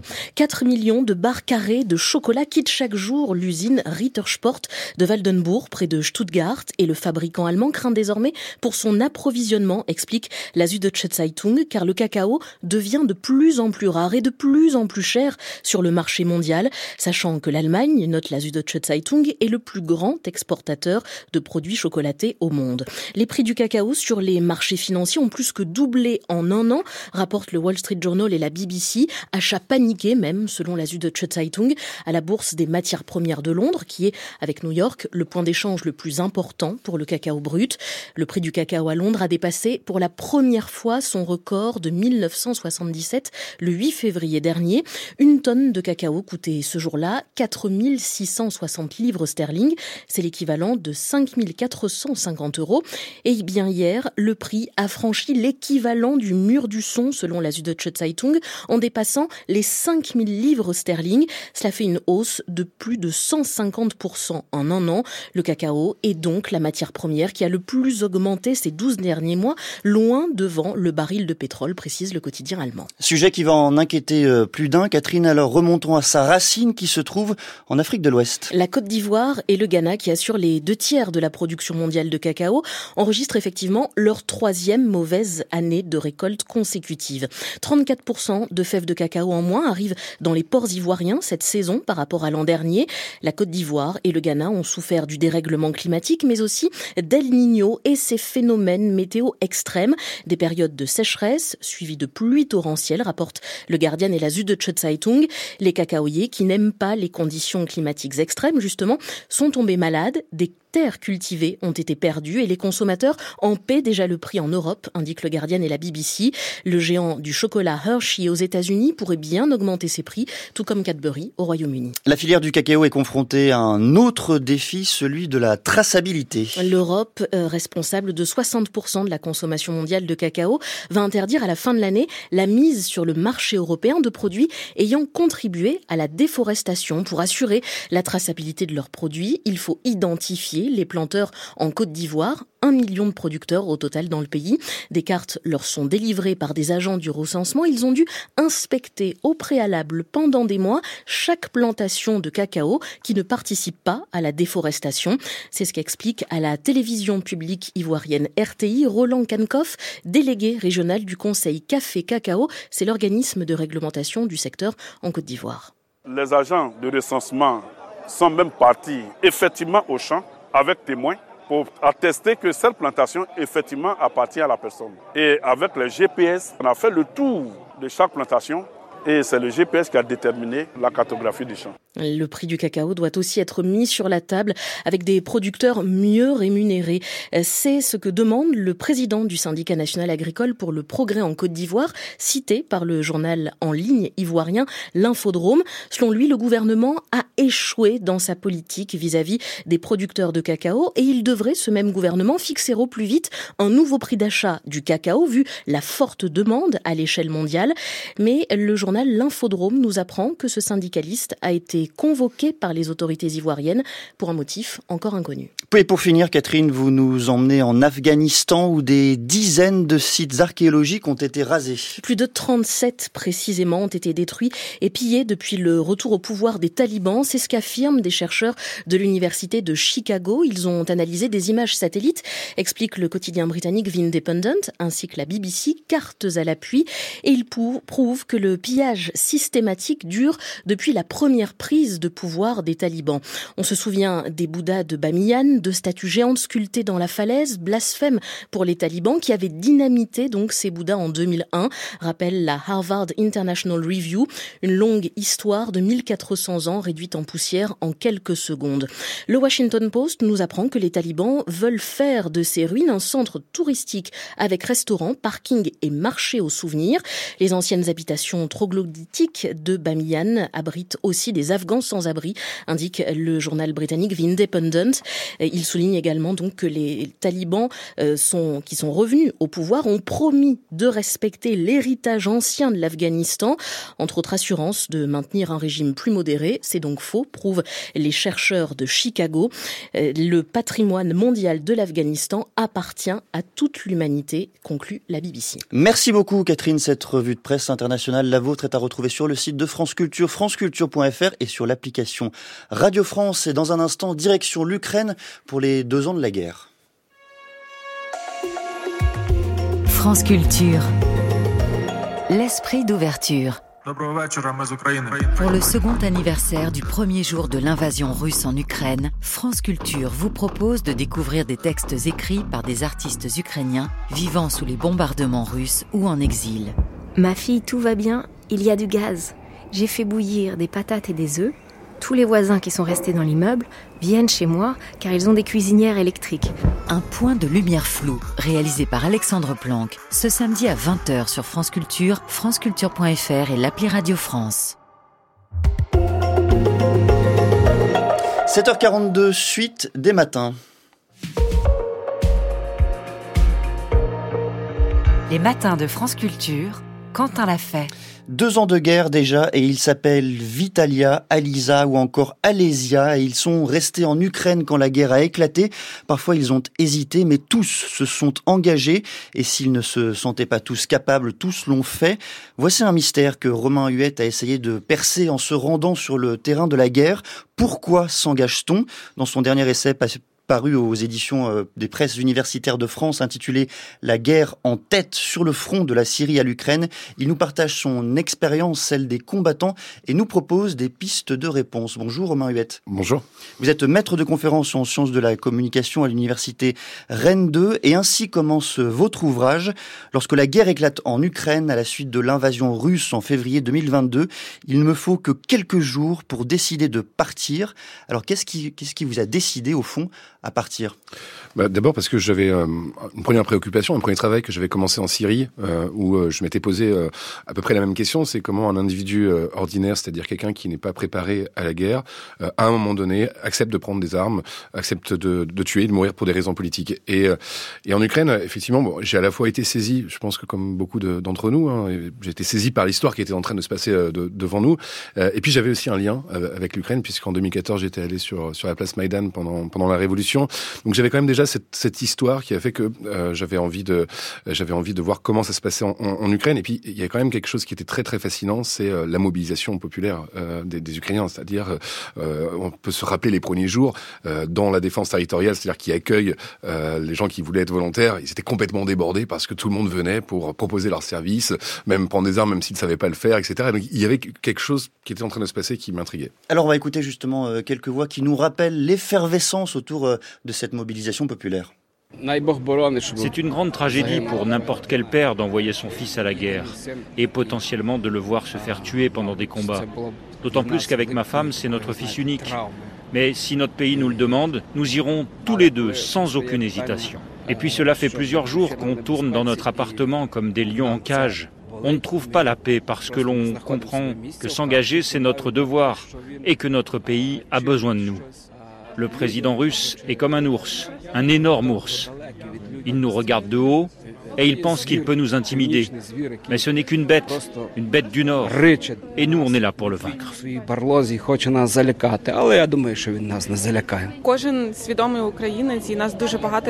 Chacun essaie d'être utile à son pays, chacun essaie de faire le maximum. Certains partent à la gare pour récupérer des réfugiés et les mettre à l'abri. Tout à l'heure, avec mes amis bénévoles, on était en train de coudre des tenues de camouflage. Et là, je vais aller faire une formation de premier secours. Je voulais juste ajouter que nous ne sommes pas ravis d'entendre que des Russes sont morts. Eux aussi, ce sont des humains.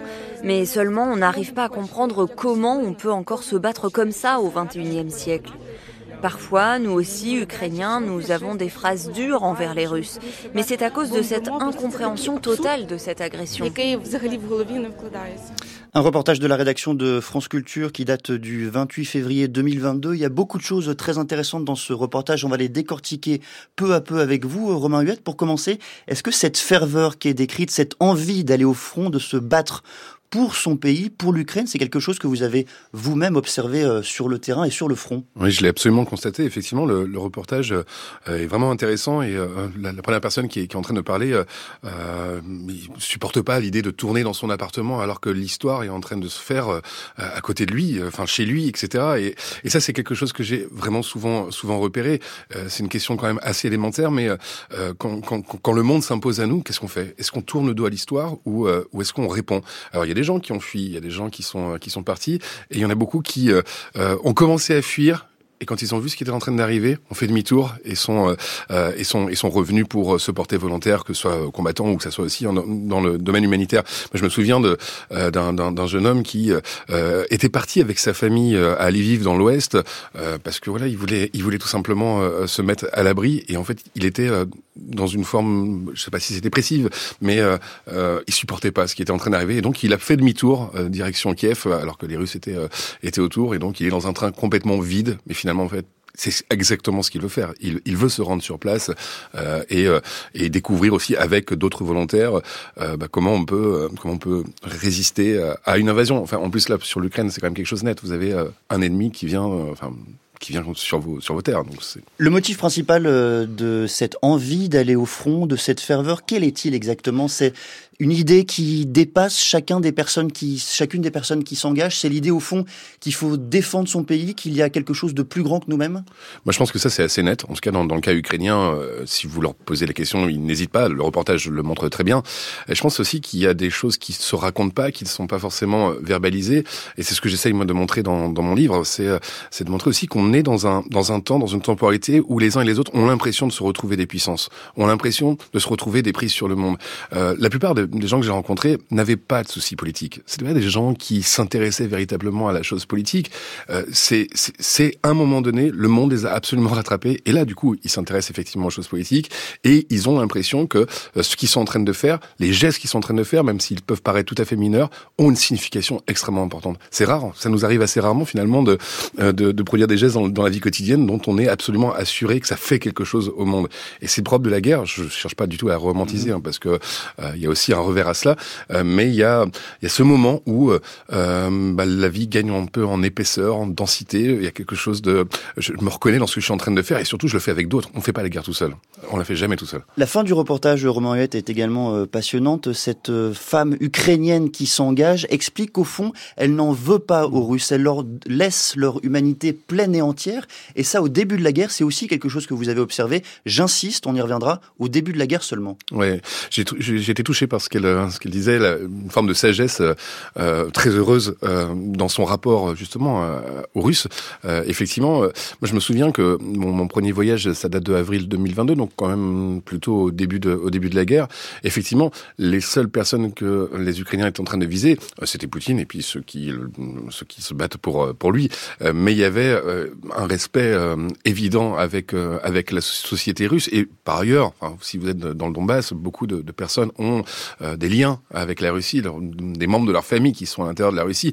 Il y a des, il y a des histoires euh, terribles où euh, euh, vous avez votre papa qui est euh, qui est en qui est en Russie et qui, qui vous demande ce qui se passe mais on peut pas trop se parler parce que il y a quand même euh, une forme de, de, de, pudeur et surtout de peur hein, en réalité de, de de, de vraiment affronter la réalité du problème et donc on a des, des, des histoires familiales en réalité, qui vont devenir tragiques parce que progressivement les liens vont, se défaire et progressivement, ce que nous dit cette jeune cette jeune ukrainienne euh, peut, se transformer, pourrait se transformer en un rapport qui euh, bah, qui laisse beaucoup plus de place à la haine et plus un, rapport de, de, sagesse comme elle, elle peut le, le dire. Comment est-ce que vous avez euh, réussi, Romain Huette, à vous faire une place parmi ces gens, parmi ces femmes et ces hommes euh, qui étaient, qui sont encore pour beaucoup euh, sur le front, une place à double titre, c'est-à-dire qu'on imagine bien que les demandes ont afflué lorsque la guerre a commencé, lorsqu'on est journaliste, lorsqu'on est chercheur, beaucoup de beaucoup d'entre eux ont souhaité sans doute se rendre sur le front et se faire une place aussi pour être parmi eux et y rester alors je, je sais pas trop, c'est difficile, mais euh, il y a une. En tout cas, j'étais euh, immédiatement accueilli euh, et en réalité, bah, comme j'avais déjà des liens euh, de, de, 2014, ça, m'a évidemment euh, aidé. Et surtout, je crois que il y a quelque chose où à la fois moi, je suis complètement un poids pour eux parce que je, n'aide pas, je, je, je, fais rien, je suis pas capable de, de, de porter une arme, je suis pas capable, je suis vraiment un poids pour eux et parfois ça me gênait. Mais en même temps, ce que je sais, c'est que ma présence étrangère, il y avait quelque chose aussi qui les rassurait un peu, qu'il y avait une attention publique sur eux, une attention qui vient d'ailleurs. Et, euh, et, cette compagnie-là, euh, je l'ai observé quand je revenais aussi, le fait de revenir, hein, de ne pas faire un seul séjour euh, dans un groupe ou dans une brigade, mais de, de, revenir après. Du coup, ils se tissent des liens qui sont quand même plus plus forts, des liens. Mais je, Parfois, j'ose le dire, mais je crois que j'ose pas trop le dire. Mais en fait, si, ce sont des liens aussi d'amitié, euh, des, liens sensibles. Et moi, pour faire de la recherche, j'ai besoin pas juste de faire des entretiens avec euh, avec des personnes. J'ai besoin de vivre avec elles. Et donc, euh, il y a aussi bah, le fait d'avoir vécu des situations critiques ensemble, de les accompagner un peu partout. Ça, ça, ça, ça consolide nos, rapports, ça consolide nos, nos, liens. Ce qui est passionnant dans, dans votre démarche, dans votre approche, c'est que c'est aussi une démarche par les sens. C'est une ethnographie par l'intuition. Je vous cite Romain le terme d'ethnographie désigne une façon d'observer le monde. Pour l'essentiel, elle consiste à le vivre, à le ressentir dans le corps, ici aux côtés de celles et ceux qui font la guerre par immersion à l'intérieur de brigades ou de groupes de volontaires. Fin de citation. Cette démarche par l'intuition, pour vous, elle était euh, nouvelle et surtout, qu'est-ce qu'elle apporte? Alors non, c est, c est, je crois que c'est quelque chose que j'ai tout le temps fait un peu dans, dans, mes travaux. Je sais que beaucoup de chercheurs euh, décident, euh, enfin formulent des questions de recherche, se, se, cherchent ensuite un terrain et définissent une méthodologie. Moi, j'ai besoin d'abord de, de, de, vivre le réel pour, pour, pouvoir en dire quelque chose.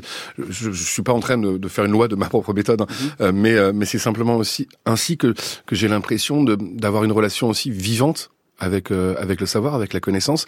Euh, et sur un cas comme celui de, de la guerre, j'ai l'impression qu'on peut pas être juste dans un rapport très froid, très distant de, de pure analyse euh, des justifications, de pourquoi vous, vous vous êtes engagé, etc.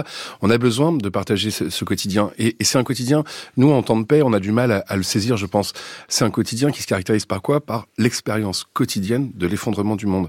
Et quand je dis l'effondrement du monde, c'est physique, c'est matériel, c'est des paysages qui se qui se détruisent. C'est des paysages où vous l'observez euh, vous l'observez avec vos yeux, euh, et euh, c'est bien sûr l'effondrement du monde avec la perte des vies humaines. Et la question que moi je me posais, c'est comment dans la vie quotidienne on s'arrange avec euh, ce monde qui n'a plus de solidité? Je reprends votre expression en vous citant là encore une nouvelle fois l'effondrement du monde. La guerre est donc un effondrement du monde, des repères de l'humanité. Quand on est le témoin direct, le rapport à la vie se transforme. On ne pense plus, on ne juge plus, on n'aime plus comme avant. On fait l'expérience de la perte du passé. La question est de savoir comment on y répond. Je vois deux issues. La perte de confiance dans le monde d'abord, mais aussi la restauration de soi au cœur du néant. Qu'est-ce que c'est que cette restauration de soi que vous évoquez?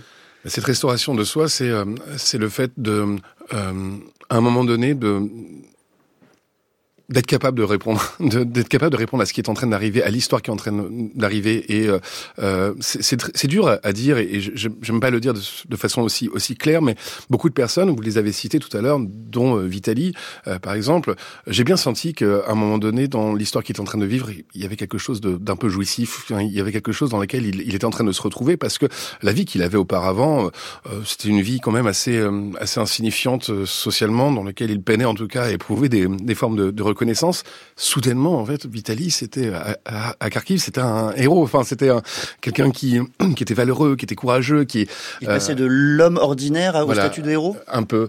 Et enfin, oui, en tout cas, c'est pas qu'il se vivait ainsi, mais en tout cas, il savait très bien que sa place là, qu'il était en train d'occuper à ce moment-là en Ukraine, bien sûr qu'elle a été reconnue par tout le monde, qu'elle a été nécessaire, qu'elle avait même oui, une forme de de, de, de, véritable nécessité, ce qu'il ne vivait pas auparavant.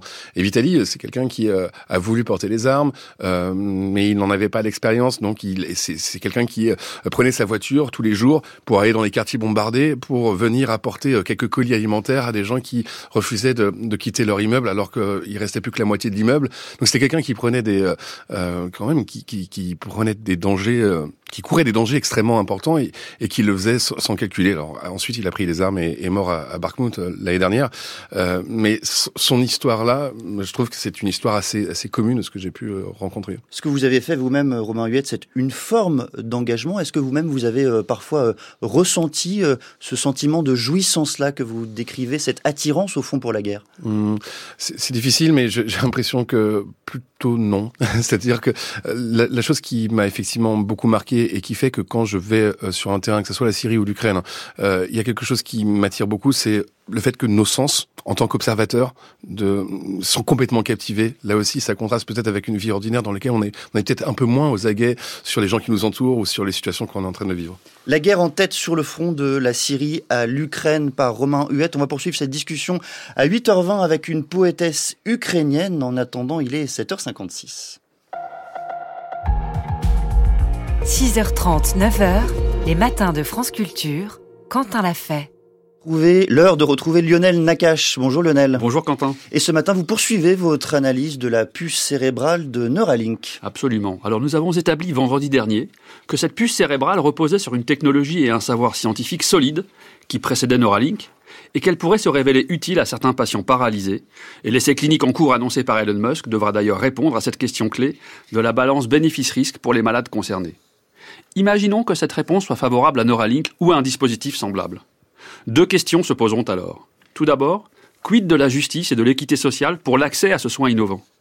Rappelons que la Déclaration universelle des droits de l'homme stipule très clairement dans son article 25, euh, je cite, Toute personne a le droit à un niveau de vie suffisant pour assurer sa santé, trois petits points, notamment pour les soins médicaux. L'application de ce principe d'accès aux soins soulève plusieurs défis. Des défis économiques, évidemment, politiques, législatifs, sociaux, éducationnels, psychologiques et géographiques, et il requiert une vigilance de chaque instant. Songez au débat animé autour de l'aide médicale d'État. Idem donc pour d'éventuelles puces cérébrales, dont l'indication thérapeutique aurait été validée. Il faudrait alors résoudre la question de l'accès juste à ce nouveau soin.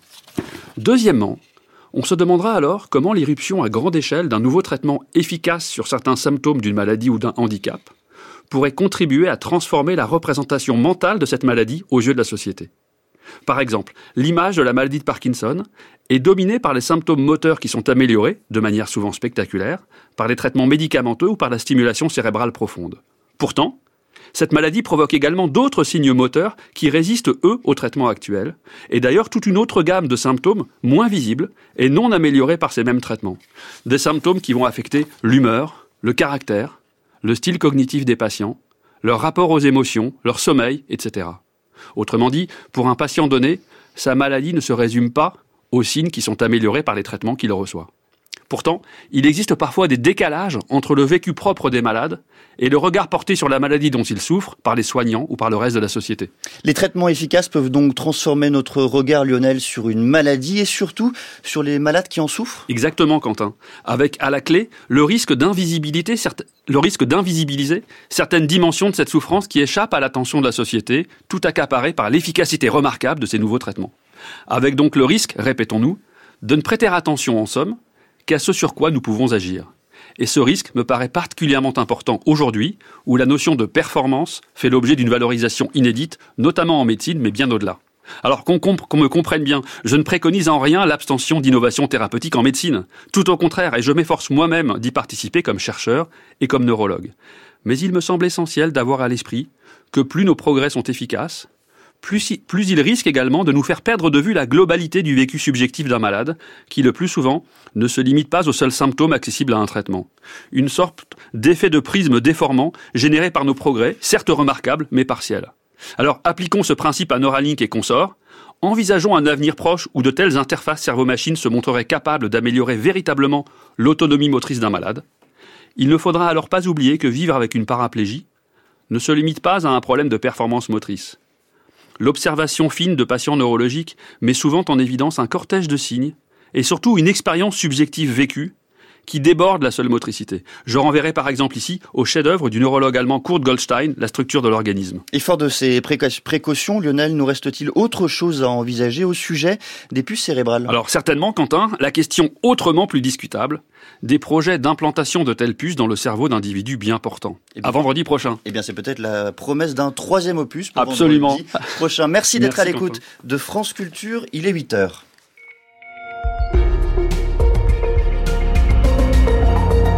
Le journal est présenté par Margot Delpierre. Bonjour Margot. Bonjour Quentin, bonjour à tous. Du probable sacre d'anatomie d'une chute aux révélations de Judith Godrèche, la cérémonie des Césars aura lieu ce soir et elle ne peut éviter la question des violences sexuelles dans le cinéma. L'Ukraine au cœur des matins, deux ans après le début de l'invasion russe, également à la une du journal. Il sera question cette fois du soutien de la France à la culture ukrainienne. Reportage à Hébron, en Cisjordanie occupée, où les Palestiniens dénoncent des violences toujours plus fortes depuis le 7 octobre. Certains disent même vivre en cage. Emmanuel Macron attendu de pied ferme au salon de l'agriculture qui ouvrira demain à Paris. Le président veut un grand débat. Stéphane Robert y revient dans son billet politique à 8h15. Plus encore que le palmarès, certains regarderont la cérémonie des Césars pour son approche des violences sexuelles dans le cinéma français. Beaucoup attendent des mots de Judith Godrèche. Ce soir, l'actrice a porté plainte contre deux réalisateurs, Benoît Jacot et Jacques Doyon. L'une de ses consoeurs, Isilde Lebesco, pourrait faire de même. Et hier, c'est un acteur, Aurélien Vic, qui a lancé sur le réseau Instagram un hashtag MeTooGarçon. Il dit avoir été abusé par son agent notamment. Nouvelle vague de témoignages dans un milieu trop souvent silencieux et complaisant, dénonce Judith Godrèche. Pour elle, les journalistes doivent aussi faire leur autocritique. Télérama est revenu sur ce que le magazine appelle un aveuglement collectif. Les cahiers du cinéma ont titré leur dernier numéro Les femmes sont dans la place.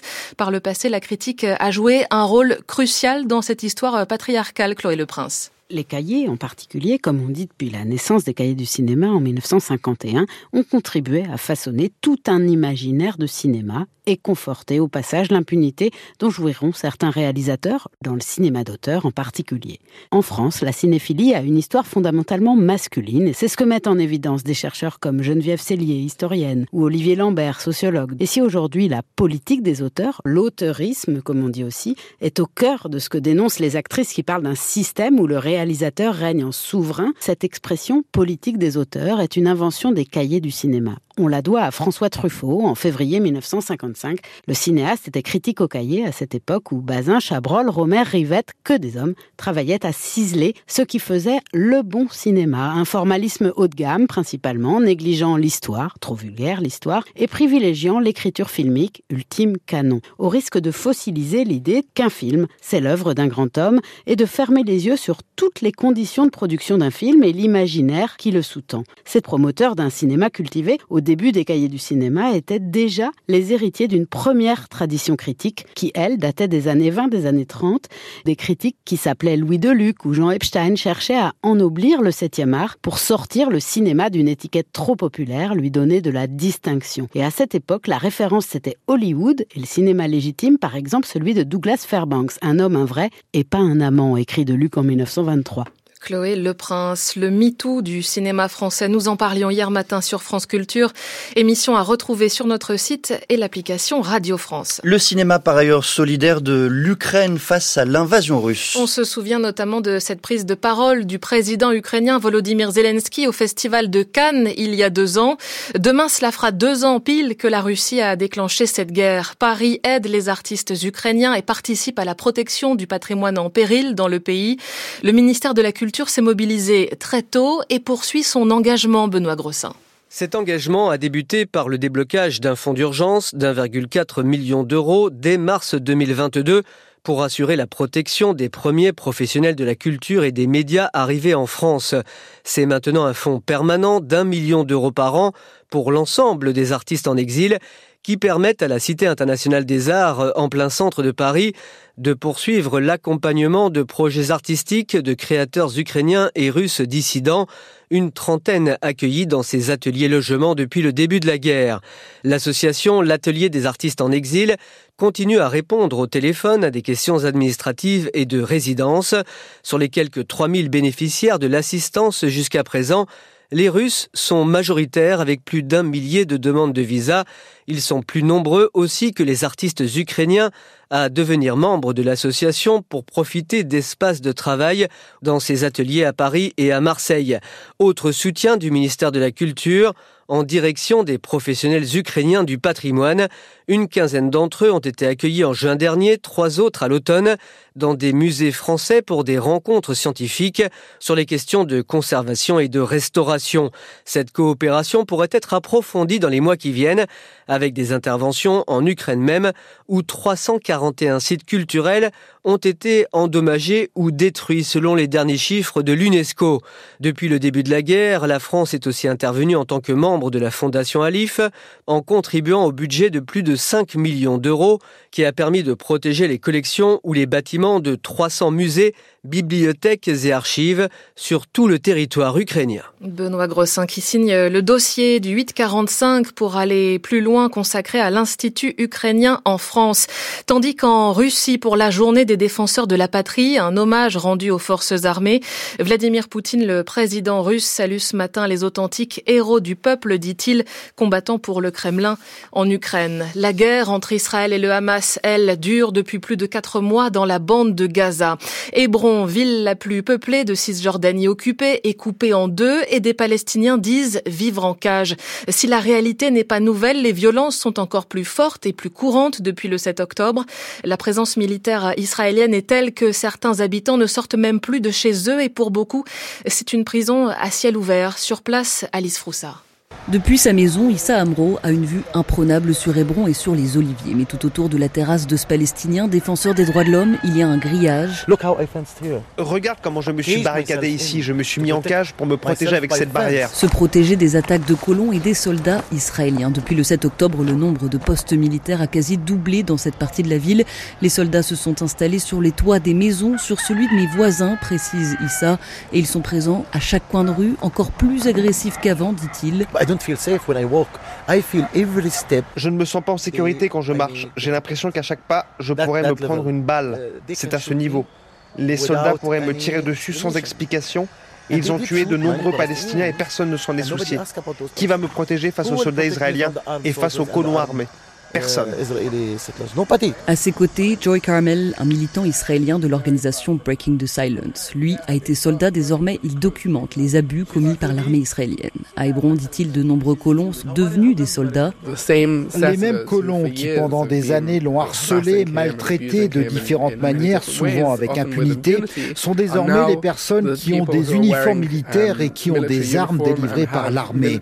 Ils continuent leur harcèlement, mais cette fois avec bien plus d'autorité. Et conclut-il, cette surprésence militaire a un but, faire comprendre aux Palestiniens qui a le contrôle de la ville. Macky Sall assure que son mandat s'arrêtera le 2 avril comme prévu. Le président sénégalais souhaitait le report de l'élection présidentielle. À l'origine, elle devait se tenir après-demain. Sans son suivi des semaines de crise dans le pays, des manifestations réprimées, la nouvelle date de l'élection n'a pas été fixée. Macky Sall évoque un dialogue politique à venir et par ailleurs, il se dit prêt à libérer Ousmane Sonko, figure de l'opposition incarcérée depuis juillet dernier. 8h08, la suite du journal Margot Delpierre. Pour l'instant, la FNSEA décline l'invitation d'Emmanuel Macron à un grand débat sur l'agriculture. Oui, grand débat proposé demain au Salon de l'agriculture à Paris en présence des acteurs du secteur. Sont aussi conviés des associations écologistes dont à l'origine les soulèvements de la terre. Mais face à la colère des agriculteurs, l'Elysée a retiré le collectif des invités. En attendant, le gouvernement a multiplié les annonces ces derniers jours pour tenter de contenir la mobilisation. Olivia Grégoire, ministre déléguée à la consommation, propose à son tour l'Origin Score. Elle veut réfléchir à un dispositif commun à tous les distributeurs sur le modèle du Nutri-Score, Mathilde Cariou. Difficile de dire exactement à quoi ça va ressembler, mais le cabinet d'Olivia Grégoire parle par exemple d'un petit camembert sur le devant du produit qui indiquerait l'origine des principaux composants, leur lieu de provenance et de fabrication. L'idée, c'est d'avoir un dispositif à la fois commun et officiel, d'une part parce que ça existe déjà dans certains supermarchés, je pense au Franco-Score d'Intermarché ou au savoir d'achat chez Leclerc. Là, ça serait le même pour tout le monde, et aussi ça permettrait d'officialiser un petit peu tout ça et de ne plus se faire berner par de petits drapeaux français qui peuvent être affichés sur certains produits sans critères définis. Par exemple, des mayonnaises qui portent ce drapeau alors que dans la composition, seuls les œufs sont d'origine française. Évidemment, cette démarche ne peut être que volontaire. Aucun supermarché, aucun industriel ne sera obligé de le mettre en place, comme le Nutri-Score d'ailleurs. Ce genre de réglementation contraignante se fait à Bruxelles et pas à Bercy. Mais justement, l'idée, c'est de le mettre mettre en place d'ici l'été pour voir si ça prend et de le porter ensuite au niveau européen au moment de la révision du règlement INCO sur l'information aux consommateurs en 2025. Parmi les difficultés du monde agricole, le renouvellement de la profession en proie à une crise démographique inédite. Et les femmes, indispensables à ce renouvellement, restent confrontées toute leur vie à des inégalités de genre malgré l'évolution de leur statut ces dernières décennies. Un quart des agriculteurs sont des agricultrices. En Loire-Atlantique, Catherine Pétillon a rencontré Annie Hong, éleveuse de vaches en agriculture bio. Elle fait partie du CIVAM de son département qui accompagne les agriculteurs et agricultrices, notamment vers la transition agroécologique. Il y a dix ans, Annie Hong a lancé un groupe de femmes et avec une dizaine d'entre elles, elles ont suivi une formation à la tronçonneuse.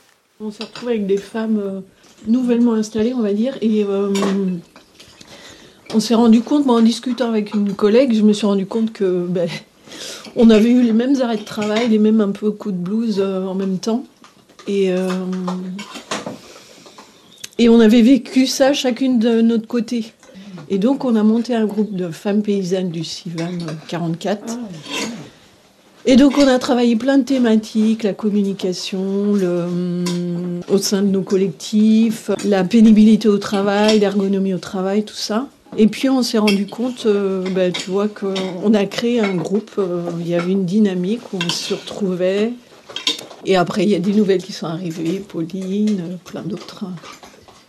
C'est comme ça que c'est parti. On s'est rendu compte que entre femmes, on osait plus euh, de se dire les choses, on rencontrait des, choses, des difficultés similaires. Donc c'est comme ça. Et euh, c'est peut-être plus après dans l'avancement de nos rencontres que voilà, on a plus réfléchi à la place en tant que femme euh, et qu'on a eu des revendications un peu plus politiques, on va dire. C'est plein de questions que je m'étais pas posées, quoi. Voilà. Témoignage d'Annie Hong recueilli par euh, Catherine Pétillon qui signe le grand reportage de la rédaction de France Culture. C'est à écouter ce soir à 17h. Agriculture, les femmes creusent leur sillon.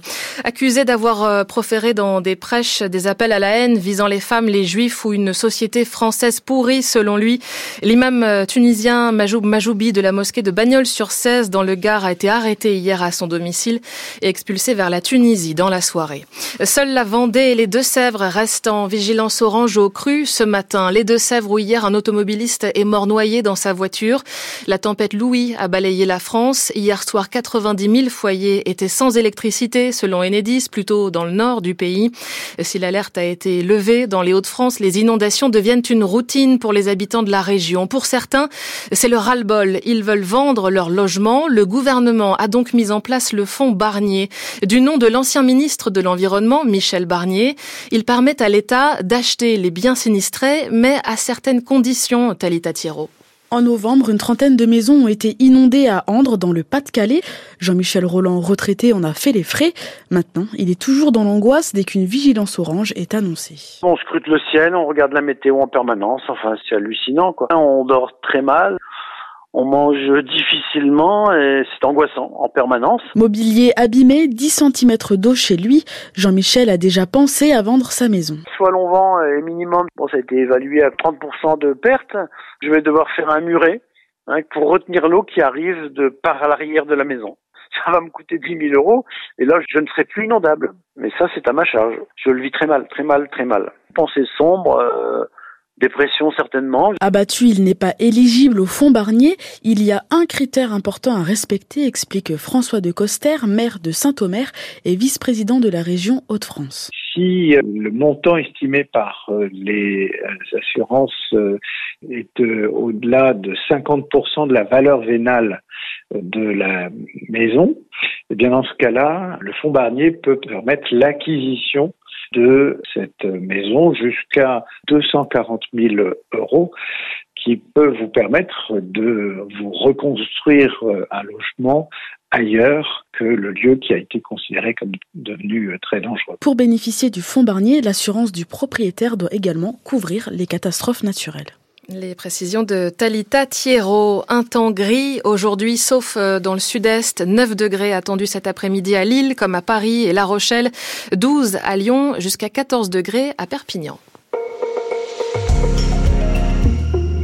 8h15, les matins continuent, Quentin l'a fait. Merci beaucoup Margot Delpierre et excellentes vacances bien méritées. Dans quelques instants, suite de notre discussion sur les deux ans de la guerre en Ukraine avec l'ethnographe Romain Huette qui a passé du temps auprès notamment des combattants, il sera rejoint par la poétesse ukrainienne Ella Yevtuchenko. Mais tout de suite, le billet politique avec vous Stéphane Robert, bonjour. Bonjour Quentin. Et vous revenez ce matin sur les concessions du gouvernement accordées aux agriculteurs alors que s'ouvre demain le salon de l'agriculture à Paris. Oui, des concessions notamment sur les normes environnementales et la transition écologique. Dans quelques instants.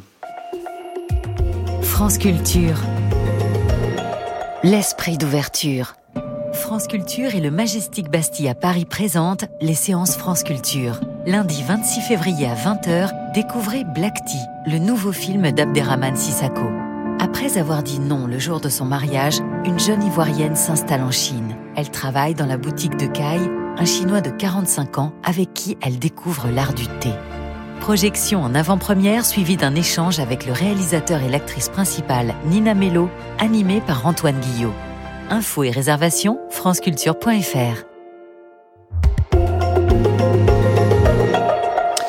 8h16, suite des matins. Le billet politique, Stéphane Robert, l'inconstance écologique du pouvoir exécutif. Il y a quelque chose des gilets jaunes dans la colère du monde agricole qui s'exprime en France depuis plus de trois semaines. Il y a bien sûr de grandes différences avec notamment une forte présence des syndicats chez les agriculteurs qui n'existaient pas chez les gilets jaunes, mais il y a aussi des similitudes.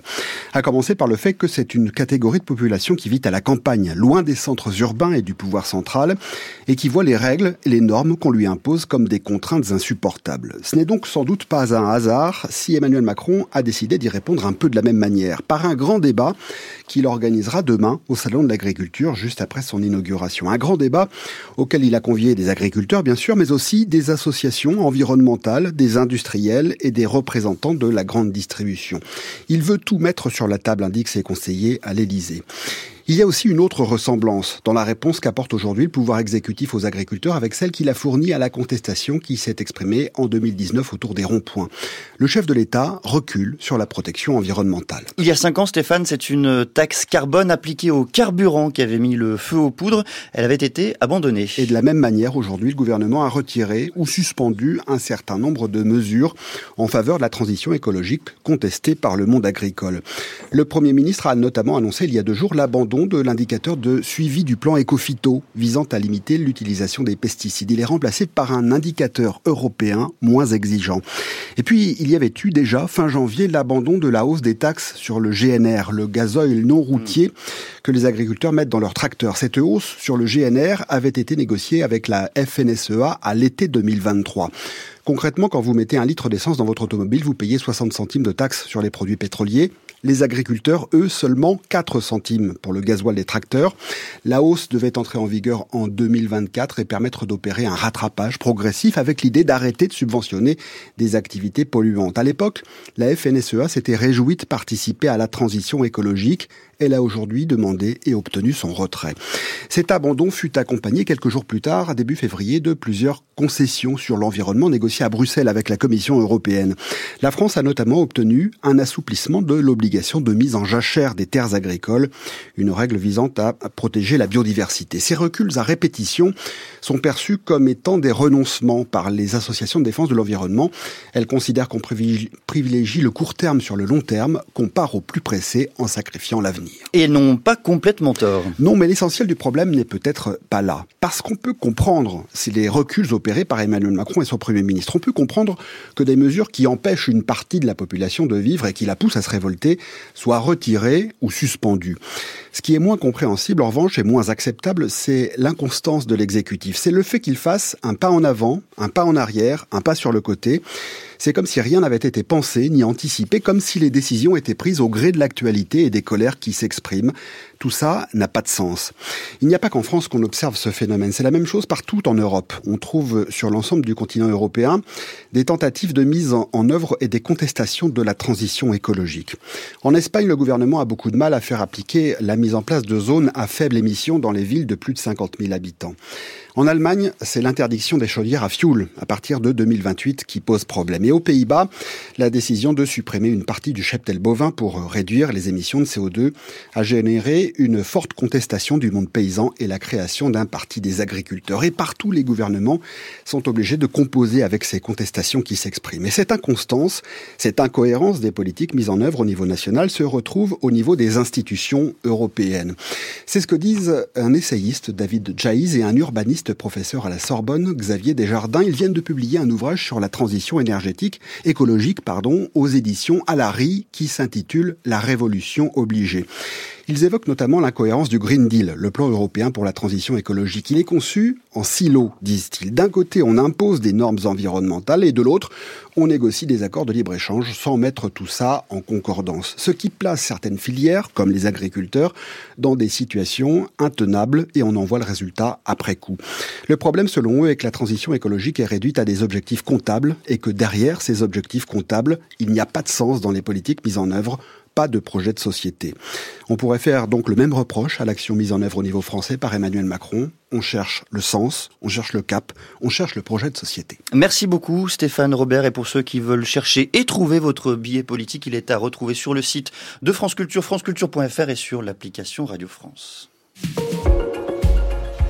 6h30, 9h, les matins de France Culture Quentin l'a fait. Suite de notre conversation sur les deux ans de la guerre en Ukraine avec Romain Huette, maître de conférence en sciences de la communication à l'université Rennes 2. Il, signe un ouvrage aux presses universitaires de France, un ouvrage intitulé La guerre en tête sur le front de la Syrie à l'Ukraine et il est rejoint par Ella Yevtuchenko. Bonjour.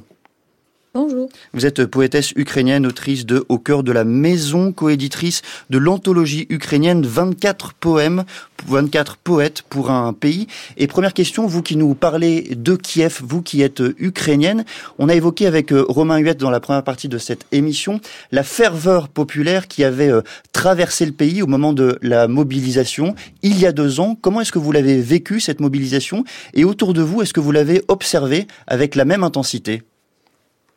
Oui, bien sûr, tout à fait. Euh, je dirais même, euh, quand, je me, souviens de ces premiers jours, euh, je me souviens qu'il y avait beaucoup d'émotions positives aussi que les émotions négatives. Je veux dire, il y avait bien sûr cette horreur, ce choc, mais en même temps, il y avait même une sorte d'euphorie que l'Ukraine a tenue, qu'on n'a pas, n'est pas tombé sous les pieds de l'armée russe. Et euh, du coup, le pays entier a senti cette solidarité, euh, cette unité. Euh, et c'était aussi une émotion très importante, je crois, qui persiste en quelque sorte. Comment est-ce que vous expliquez, vous, Ella Yevtuchenko, que tant d'Ukrainiens, tant d'Ukrainiennes se soient mobilisés dans cette guerre? Est-ce que c'était au fond pour défendre une idée plus grande, défendre leur pays, ou c'était tout autre chose? Je crois que les gens ont des, motivations très différentes. Bien sûr, pour certains, c'est euh, plutôt la défense de leur pays, de leur euh, terre, euh, de leur territoire. parce que pour beaucoup de gens, je crois que c'est naturel de défendre ce qui sont le leur. en même temps, bien sûr, s'y mêle l'idée de la liberté, qui est très importante pour les Ukrainiens, c'est-à-dire euh, quand la Russie vient pour nous euh, conquérir, euh, c'est pour nous priver de, de notre liberté. et bien évidemment, choisir les valeurs démocratiques, les valeurs européennes, ça fait partie de notre liberté qu'on veut défendre à tout prix. Romain Huette, est-ce que cette ferveur des premiers jours que vous décrivez, est-ce qu'elle dure dans le temps, au fil des mois, au fil des années maintenant de guerre? Alors, ce que l'on peut attendre ou ce que l'on peut imaginer, c'est effectivement de, soit des phénomènes euh, d'usure ou en tout cas des... il y a une nouvelle quotidienneté qui euh, s'est mise en place et euh, cet enthousiasme de départ quand il n'a pas d'horizon absolument certain, d'horizon victorieux par exemple certain, ça peut provoquer des effets de bien sûr de, de, de fatigue, même ces solidarités que l'on a au début de la guerre, elles peuvent être traversées par peut-être des, des, des, retours de, repli un peu plus égoïstes, des voilà, il faut aussi penser à soi il faut aussi parvenir à, reconstruire son, sa vie, son, son existence. Donc je pense que c'est des épreuves bah, que les Ukrainiens sont en train d'affronter.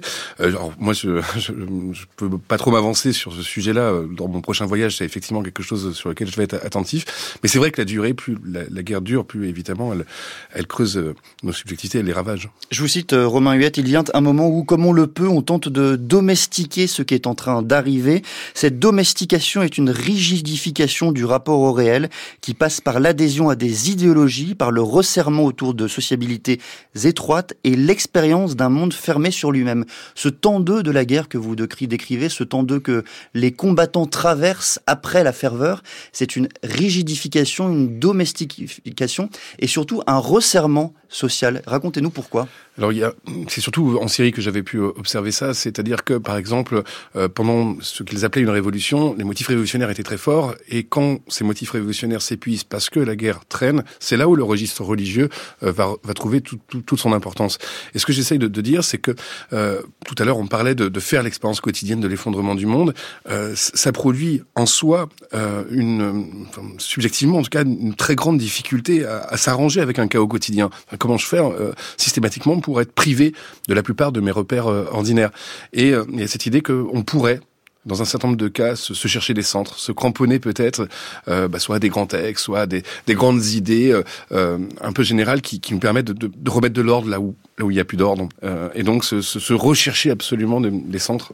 En Syrie, comme vous l'avez décrit, comme vous l'avez raconté dans ce livre, c'est essentiellement la religion, très souvent la religion. En Ukraine, qu'est-ce qui, fait office justement de, de lion ou de, ou de nouvelles prises?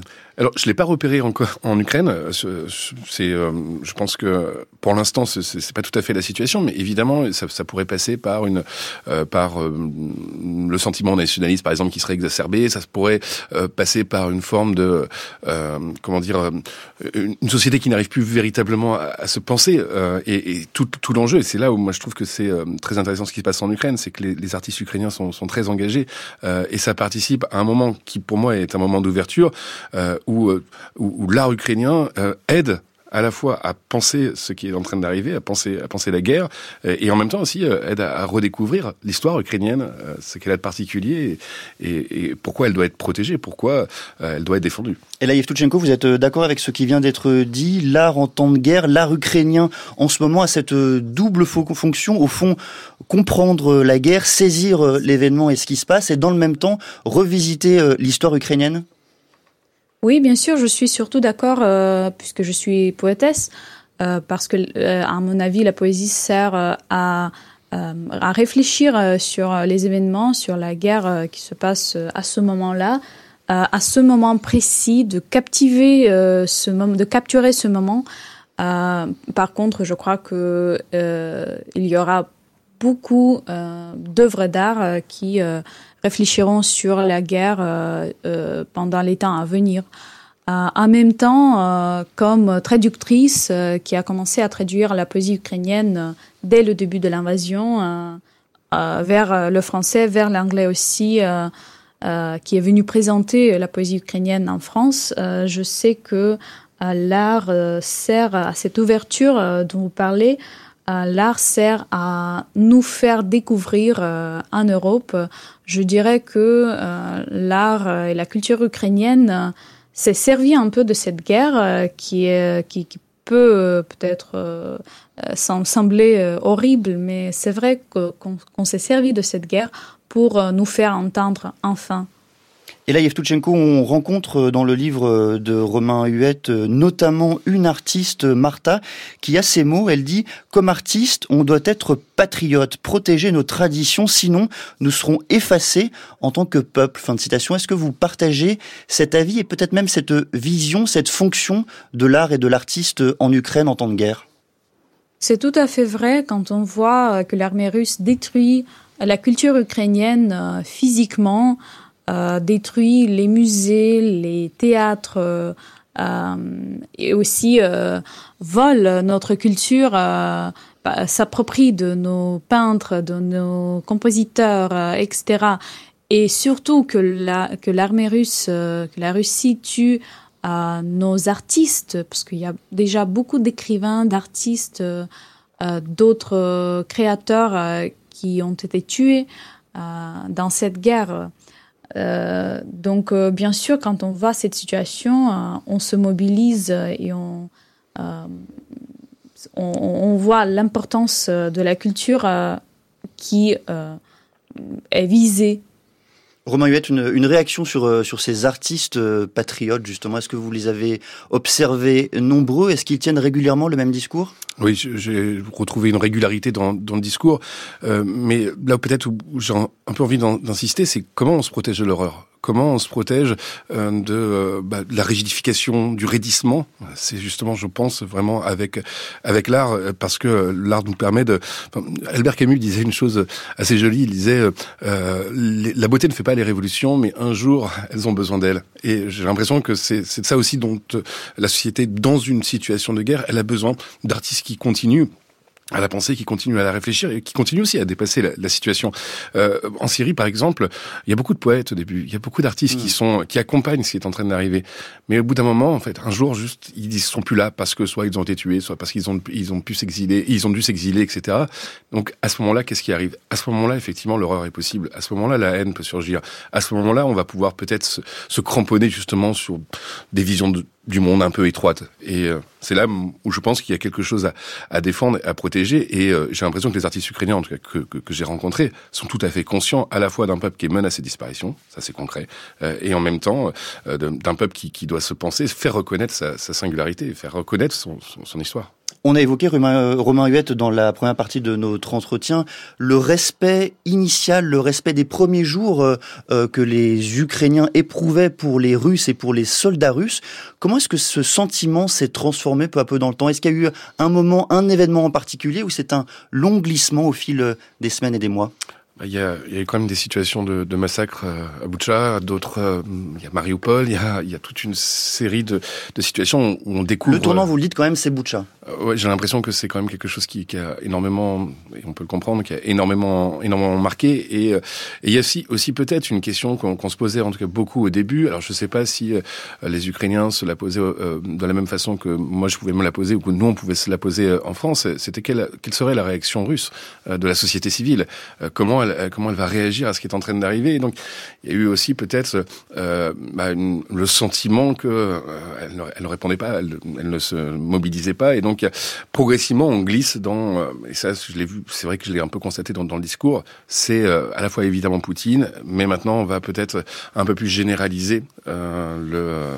on va avoir un rapport en tout cas plus plus étendu à, l'ennemi, et c'est évidemment quelque chose qui, mais qui est pas encore. J'ai pas eu l'impression que c'était non, non plus aussi net que cela, mais c'est quelque chose qui pourrait arriver. Mais ce que vous observez, Romain Huette, euh, va même au-delà. Vous observez peu à peu une déshumanisation de l'ennemi, des termes, des discours qui sont euh, déployés et qui, et qui, voilà, qui déshumanisent la personne qu'on a en face de soi. Ce n'était pas le cas au début pourtant. Oui, j'ai l'impression que c'était absolument pas le cas. Et effectivement, euh, au bout d'un certain temps, quand on s'habitue à, c'est quand même une guerre de très grande intensité. Quand on s'habitue à cette espèce de violence qu'elle devient, qu'elle devient quotidienne, il y a quelque chose. Votre ennemi, vous êtes obligé de lui enlever une part de son, son humanité, sinon vous n'arrivez pas vraiment. Enfin, il y a quelque chose, un processus qu'on repère assez, assez régulièrement, c'est comment cet ennemi-là, on, on, le rend un peu abstrait, euh, ou en tout cas, on, on lui enlève véritablement sa, sa, sa part, sa part d'humanité pour être capable de.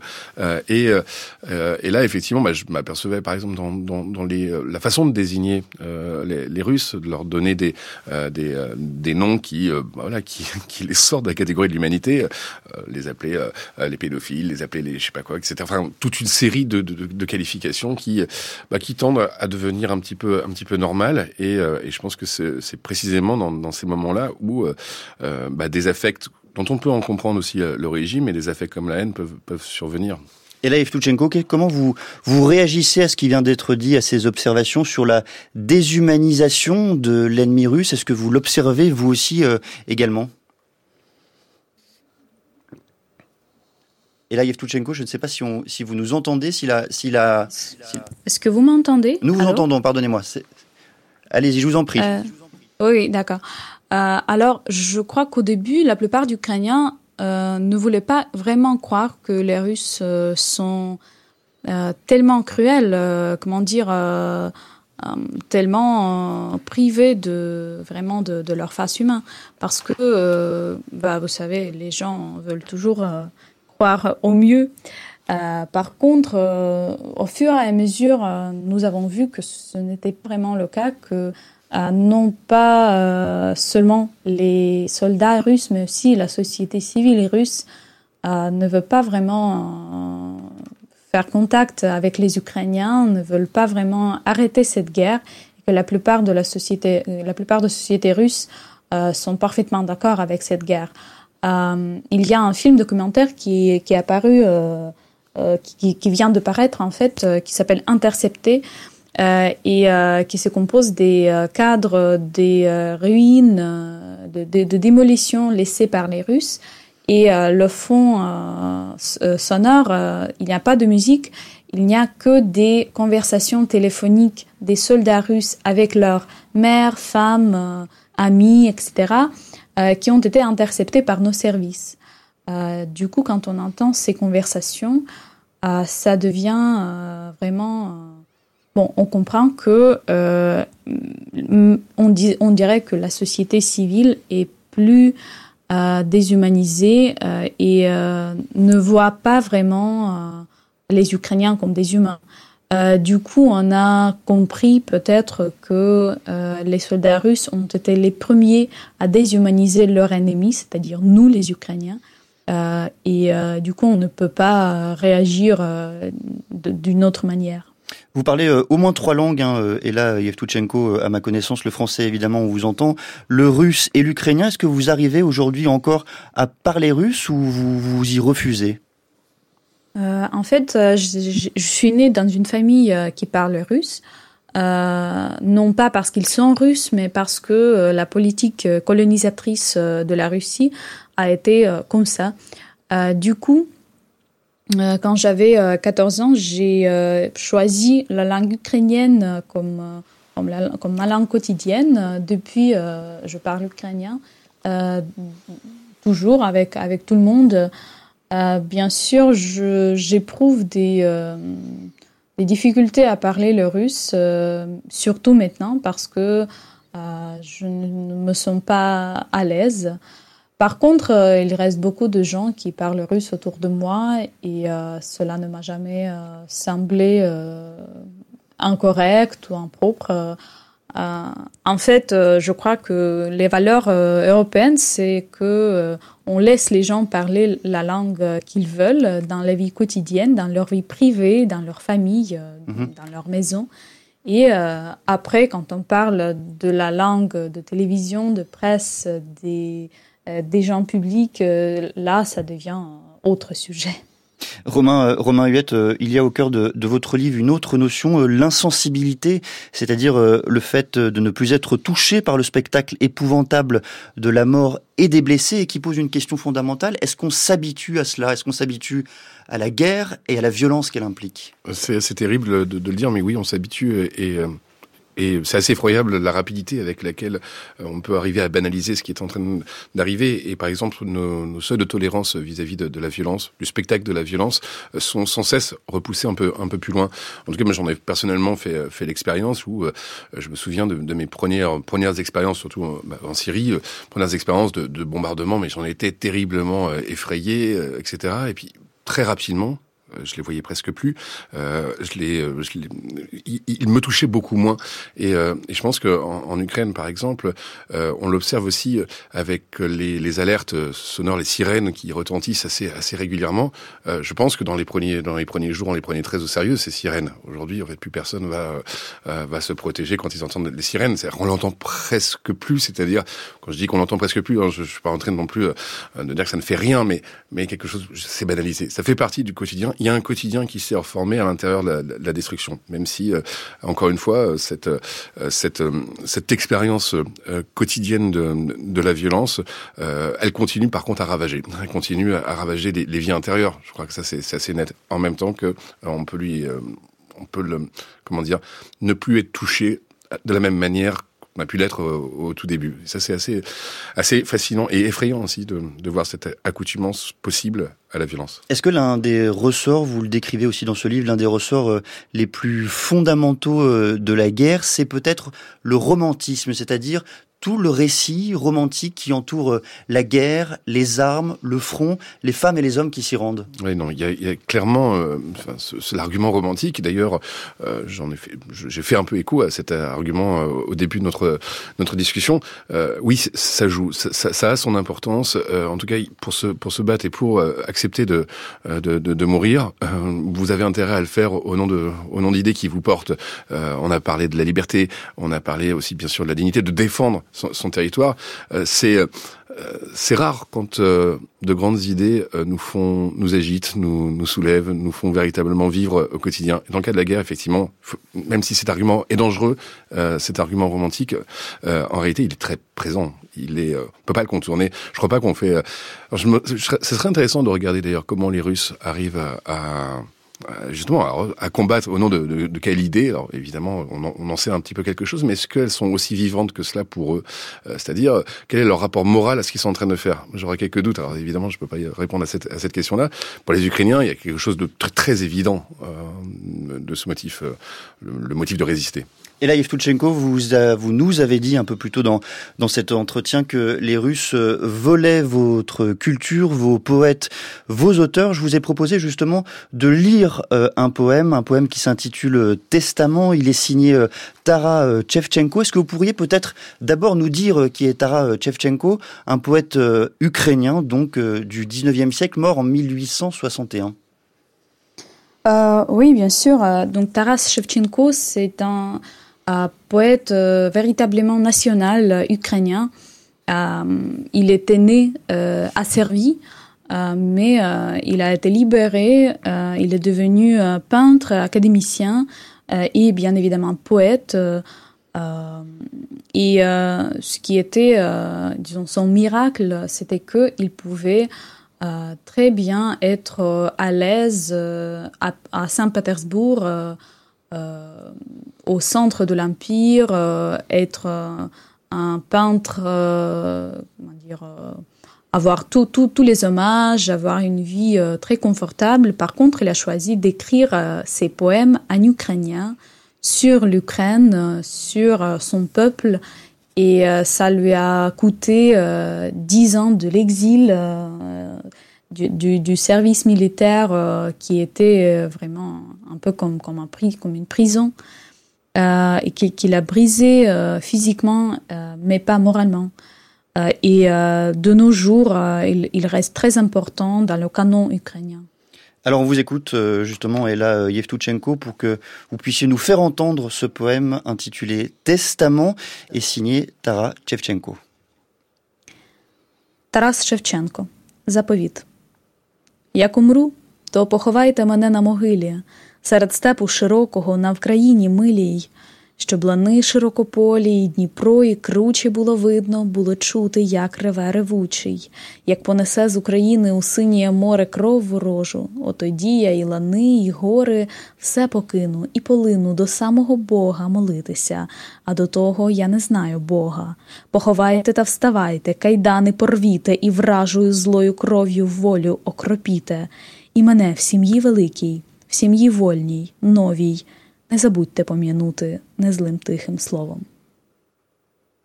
De quoi parle ce, ce poème Testament euh, Son poème Testament, euh, c'est, bon, c'est, c'est un véritable testament. Euh, il demande de, de l'intérêt euh, en Ukraine euh, sur euh, les collines de Dnipro pour, pour qu'il voit un jour, enfin, le Dnipro porter le sang ennemi euh, vers la mer. Euh, et euh, son testament, c'est de levez-vous, brisez enfin, brisez vos chaînes, la liberté arrosez-la avec le sang de l'ennemi. voilà qu'il écrit. Et je me souviens qu'au début de, de, cette invasion, il y a deux ans, euh, j'avais vraiment j'avais des, des, mots, des, des paroles, des, des, poèmes de Shevchenko euh, qui tournaient dans ma tête sans cesse. Euh, et j'étais vraiment marquée par leur pertinence. Merci beaucoup, Ella Yevtuchenko. Je rappelle euh, le titre d'un recueil de poèmes que vous avez fait paraître en France aux éditions Bruno Doucet. Il s'intitule Au cœur de la maison. Et je rappelle également le livre de Romain Huette qui vient de paraître aux presses universitaires de France. Il s'intitule La guerre en tête sur le front de la Syrie à l'Ukraine. Merci à tous les deux d'être venus nous parler de l'Ukraine et des deux ans de guerre qu'elle traverse désormais. Il est 8h44. France Culture. L'esprit d'ouverture. Un retour de terrain en compagnie d'un grand reporter suivi d'une table ronde sur un sujet d'actualité. Le vendredi, c'est l'émission Actu de Culture Monde. Mélanie Chalandon. Retour du Sud-Liban où la population se retrouve prise en étau entre le Hezbollah et les tirs de l'armée israélienne. Et puis direction l'Angleterre où l'ancien dirigeant de Wikileaks, Julian Assange, tente un ultime recours pour échapper à son extradition aux États-Unis. Culture Monde. Du lundi au vendredi à 11h sur France Culture, franceculture.fr et l'appli Radio France. France Culture, il est 8h45, l'heure du 8h45. De Valentin Bertrand. Bonjour Valentin. Bonjour Quentin, bonjour à toutes et à tous. Épilogue aujourd'hui du procès des attentats de Trèbes et Carcassonne en 2018. Un des jugements très attendus sera celui de la petite amie du terroriste. Et après deux ans de guerre en Ukraine, comment la culture du pays rayonne-t-elle? Un institut ukrainien vient d'ouvrir à Paris. Ce sera le dossier de ce journal. Lors du verdict au procès des attentats de Trèbes et Carcassonne, fin d'un mois d'audience, six ans après la triple attaque menée par Radouane Laknim, il a fait quatre victimes, dont le lieutenant-colonel Arnaud Beltram, venu se substituer à une otage. L'assaillant a ensuite été abattu. Les sept accusés jugés aujourd'hui le sont notamment pour association de malfaiteurs terroristes. Le parquet national antiterroriste a requis jusqu'à 11 ans de réclusion criminelle pour la petite amie du terroriste, Marine Péquignot n'avait pas 15 ans quand elle a rencontré Radouane Lactim. Elle comparait libre aujourd'hui mais risque de retourner en prison, Florence Turme. On n'est pas là pour juger Marine Péquignot de ses 14 à ses 18 ans, précise l'un de ses deux avocats, Benjamin Bobot. Cette période-là aurait effectivement relevé de la cour d'assises des mineurs. Les faits qui la concernent tiennent sur trois mois, de janvier 2018 jusqu'au jour de l'attentat. Et vous aurez terriblement de mal à qualifier l'association de malfaiteurs terroristes, insiste la défense. Il faut déconstruire ce portrait dressé par les avocats généraux, une sorte de Bonnie and Clyde du terrorisme, lance à son tour Alexandra Bourré. Tout le monde sait qu'elle s'est qu'elle a crié trois fois à la Wagbar devant un régiment du GIGN, mais il avait 23 ans, c'était une gamine en troisième E, l'emprise transpire par tous les ports de ce dossier. Une adolescente qui, de sa prison, écrit une lettre avec plein de petits cœurs à sa famille d'amour. J'ai école à 15 heures, les plats de maman me manquent, la terrine et le cordon bleu. Dans la salle d'audience, sa sœur a passé son bras autour de l'épaule de leur père. Elle écoute son avocat l'interpeller. Vous avez adhéré à une idéologie mortifère. Peut-être que ces victimes ne vous pardonneront jamais. Je suis sûr et certain que vous y penserez toute votre vie. Puis Benjamin Bobot se tourne vers la cour. Je pourrais peut-être plaider l'acquittement avec plus de hargne, mais je suis pragmatique. Je veux vous parler de la peine.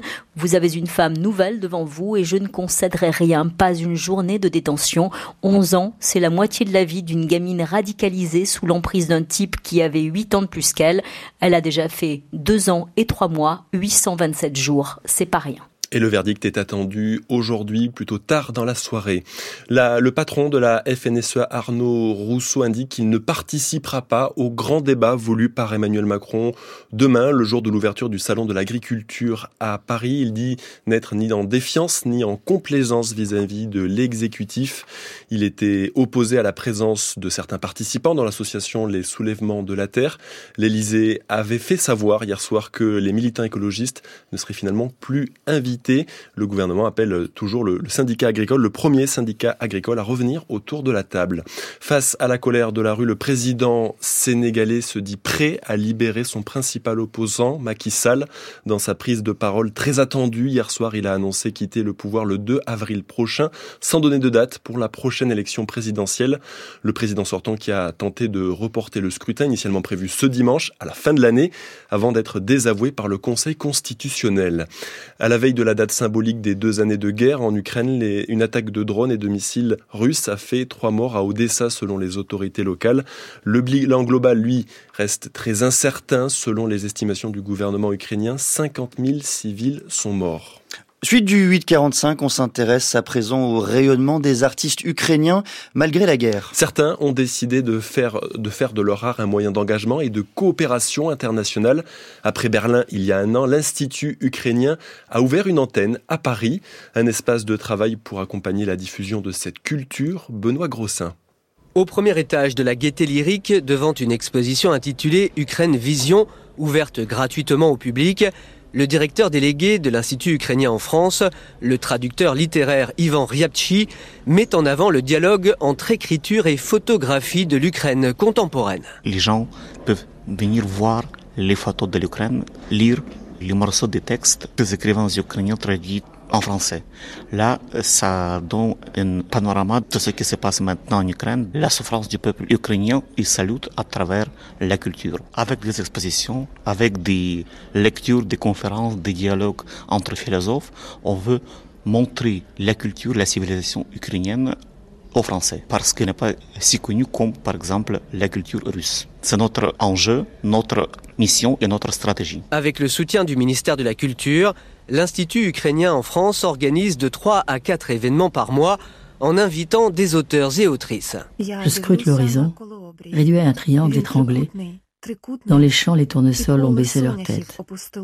Ils sont devenus noirs et secs. Et moi, je suis déjà une vieille baba. Je ne pourrai jamais plus être Luba. Ne reste que Ba. Luba Yakinchuk, la poétesse ukrainienne, a fait le déplacement de Kiev à Paris pour présenter son dernier recueil, Les abricots du Donbass, traduit en français et interprété par Catherine Deneuve. C'est un très grand honneur qu'elle prête sa voix pour ce livre audio pour moi. Catherine Deneuve est aussi adorée en Ukraine. Depuis le début de la guerre, il y a beaucoup d'écrivains, beaucoup d'auteurs nouveaux, parce qu'on a vraiment besoin, dans tout le pays, d'écouter la poésie. La poésie, c'est quelque chose que nous utilisons pour raconter nos histoires, pour nous battre, pour montrer notre résistance. Pour moi, c'est très important d'ouvrir l'Ukraine aux Français, pour que l'Ukraine ait sa propre voix et sorte de l'ombre de la Russie. Luba Yakinchuk devrait revenir au printemps pour une rencontre à la Gaîté Lyrique sur la poésie que l'Institut ukrainien en France présente aussi comme un acte de résistance en temps de guerre. Benoît Grossin qui signe également l'info culturelle à retrouver en une du site internet de France Culture. Après le passage de la tempête Louis, la Vendée et les Deux-Sèvres sont toujours en vigilance orange, pluie et inondation. Aujourd'hui, le temps restera perturbé avec de la pluie sur la façade atlantique, les Pyrénées, le Cantal et le Limousin. Seule la région Auvergne-Rhône-Alpes restera sous le soleil. Les températures de 1 à 6 degrés ce matin, de 7 à 12 cet après-midi. 8h52 sur France Culture avec la suite des matins. C'est avec vous, quand elle a fait. Merci beaucoup Valentin Bertrand et à suivre euh, de la musique et un film. 6h30, 9h, les matins de France Culture, Quentin l'a fait. De la musique euh, grâce au monde connecté avec vous, Thomas Baumgartner, et on commence justement votre chronique en musique. Bonjour Quentin, bonjour à tous et à toutes. C'est vendredi, bientôt le week-end, voilà un petit conte, ça s'appelle Le chanteur, le réseau chinois et la Major. Depuis longtemps, TikTok et les autres réseaux qui diffusent des micro-vidéos sont des diffuseurs de musique et font des succès mondiaux.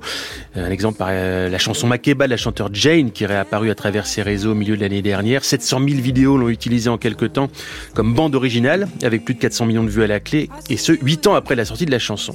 Le chanteur américain Cody Fry a connu la même joie d'auteur et interprète interprète à deux reprises. La première fois en 2021, une de ses chansons, I Hear a Symphony, devient virale par ce biais. À l'époque, il n'a même pas TikTok et c'est son frère qui lui fait comprendre ce qui se passe. Peu de temps après, il signe un contrat avec la maison de disques Decca, une signature due en partie à cette soudaine notoriété numérique. Et puis voilà qu'un deuxième titre connaît la même gloire, reprise sur 750 000 vidéos de Douyin, la version chinoise de TikTok, rien qu'en une seule journée à la fin de l'année dernière. Avec donc cette chanson, et c'est celle-là qu'on entend, Things You mm. Said, en duo avec Abby Cates. Et j'avoue que je ne les connais connaissez ni l'un ni l'autre. François Angelet, lui, écoute en boucle. Oui, ah oui absolument. Nuit et jour. On vous le conseille. Et puis voilà, il y a quelques trois, trois petites semaines, la musique de Cody Fry disparaît des centaines de milliers de vidéos qu'il utilisait. Sa musique, mais aussi celle de Taylor Swift ou de The Weeknd et à peu près tous les artistes Universal, car oui, le label DK où a signé Codify fait partie de l'énorme nébuleuse Universal. Universal qui a décidé de couper le son chez TikTok. En tout, 4 millions de morceaux sont rendus inaccessibles. Alors Thomas, quelles sont les raisons de ce silence radio? L'argent, bien entendu, le contrat qui liait les deux géants devait être renouvelé au début du mois et aucun accord n'a été trouvé entre TikTok et Universal. TikTok a proposé de payer nos artistes et auteurs-compositeurs à un taux qui représente une fraction du taux que les principales plateformes euh, paient, a écrit Universal dans une lettre ouverte.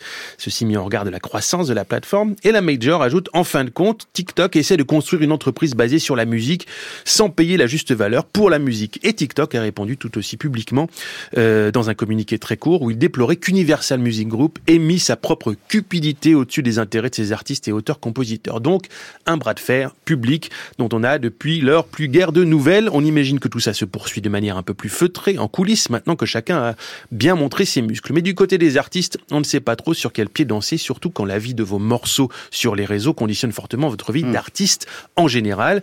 Cody Fry a dit se sentir comme un homme debout entre deux planètes en collision, on voit bien l'image, et il a ajouté qu'il souhaitait exprimer sa frustration quant à la façon dont tout ça a été géré en son nom, une critique à l'égard d'Universal. Une hypothèse aussi, c'est que TikTok se permet ce rapport de force parce qu'il souhaite assumer le fait qu'il s'éloigne de l'identité très dense et musique qui était la leur, matrice du succès initial du réseau. Et d'ailleurs, hier a été lancée la troisième édition du TikTok Short Film Festival en partenariat avec le Festival de Cannes, une compétition internationale qui va distinguer trois lauréats apprentis cinéastes qui seront invités sur la croisette. Et une des contraintes du concours d'ailleurs, c'est de ne pas utiliser plus de 60 secondes de musique dans le film proposé.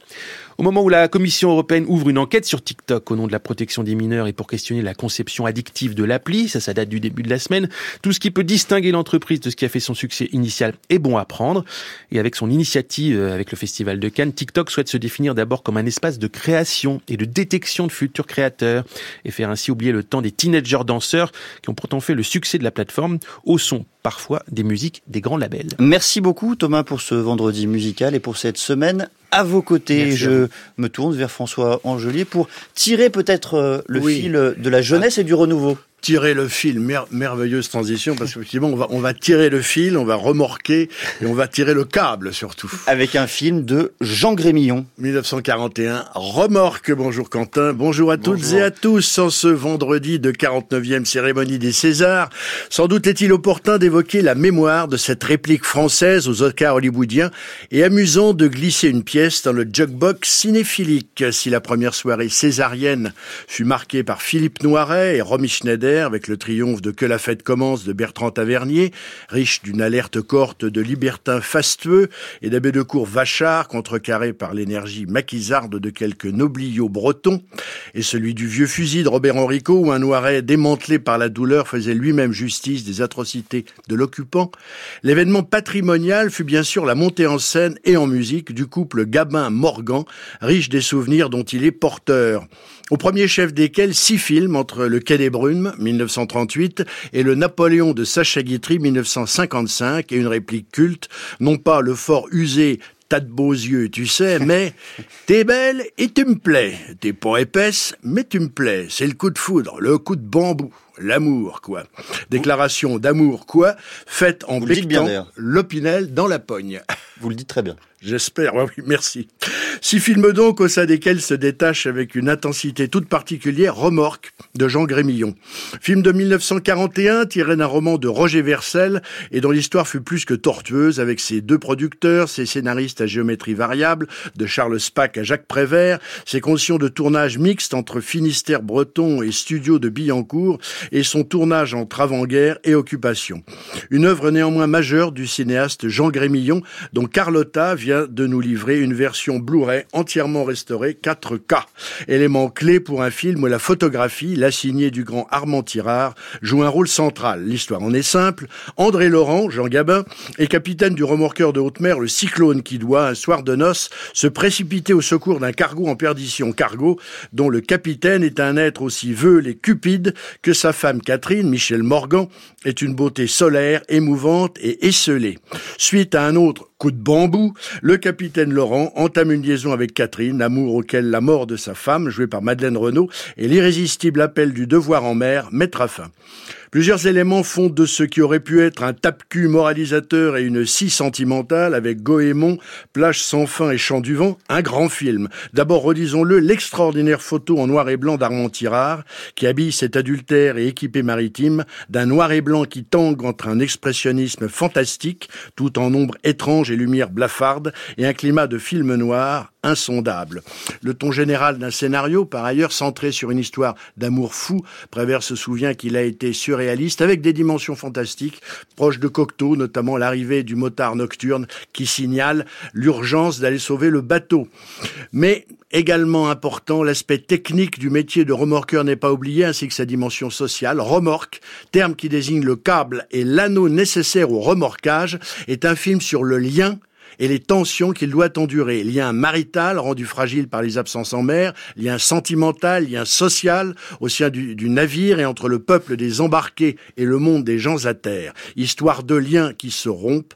Remorque de Jean Grémillon 1941 est un grand film, moins sur la mer et que, que sur la violence et la fragilité des liaisons humaines. Merci beaucoup François et merci de taper, de tirer à boulet rouge sur les tape moralisateurs.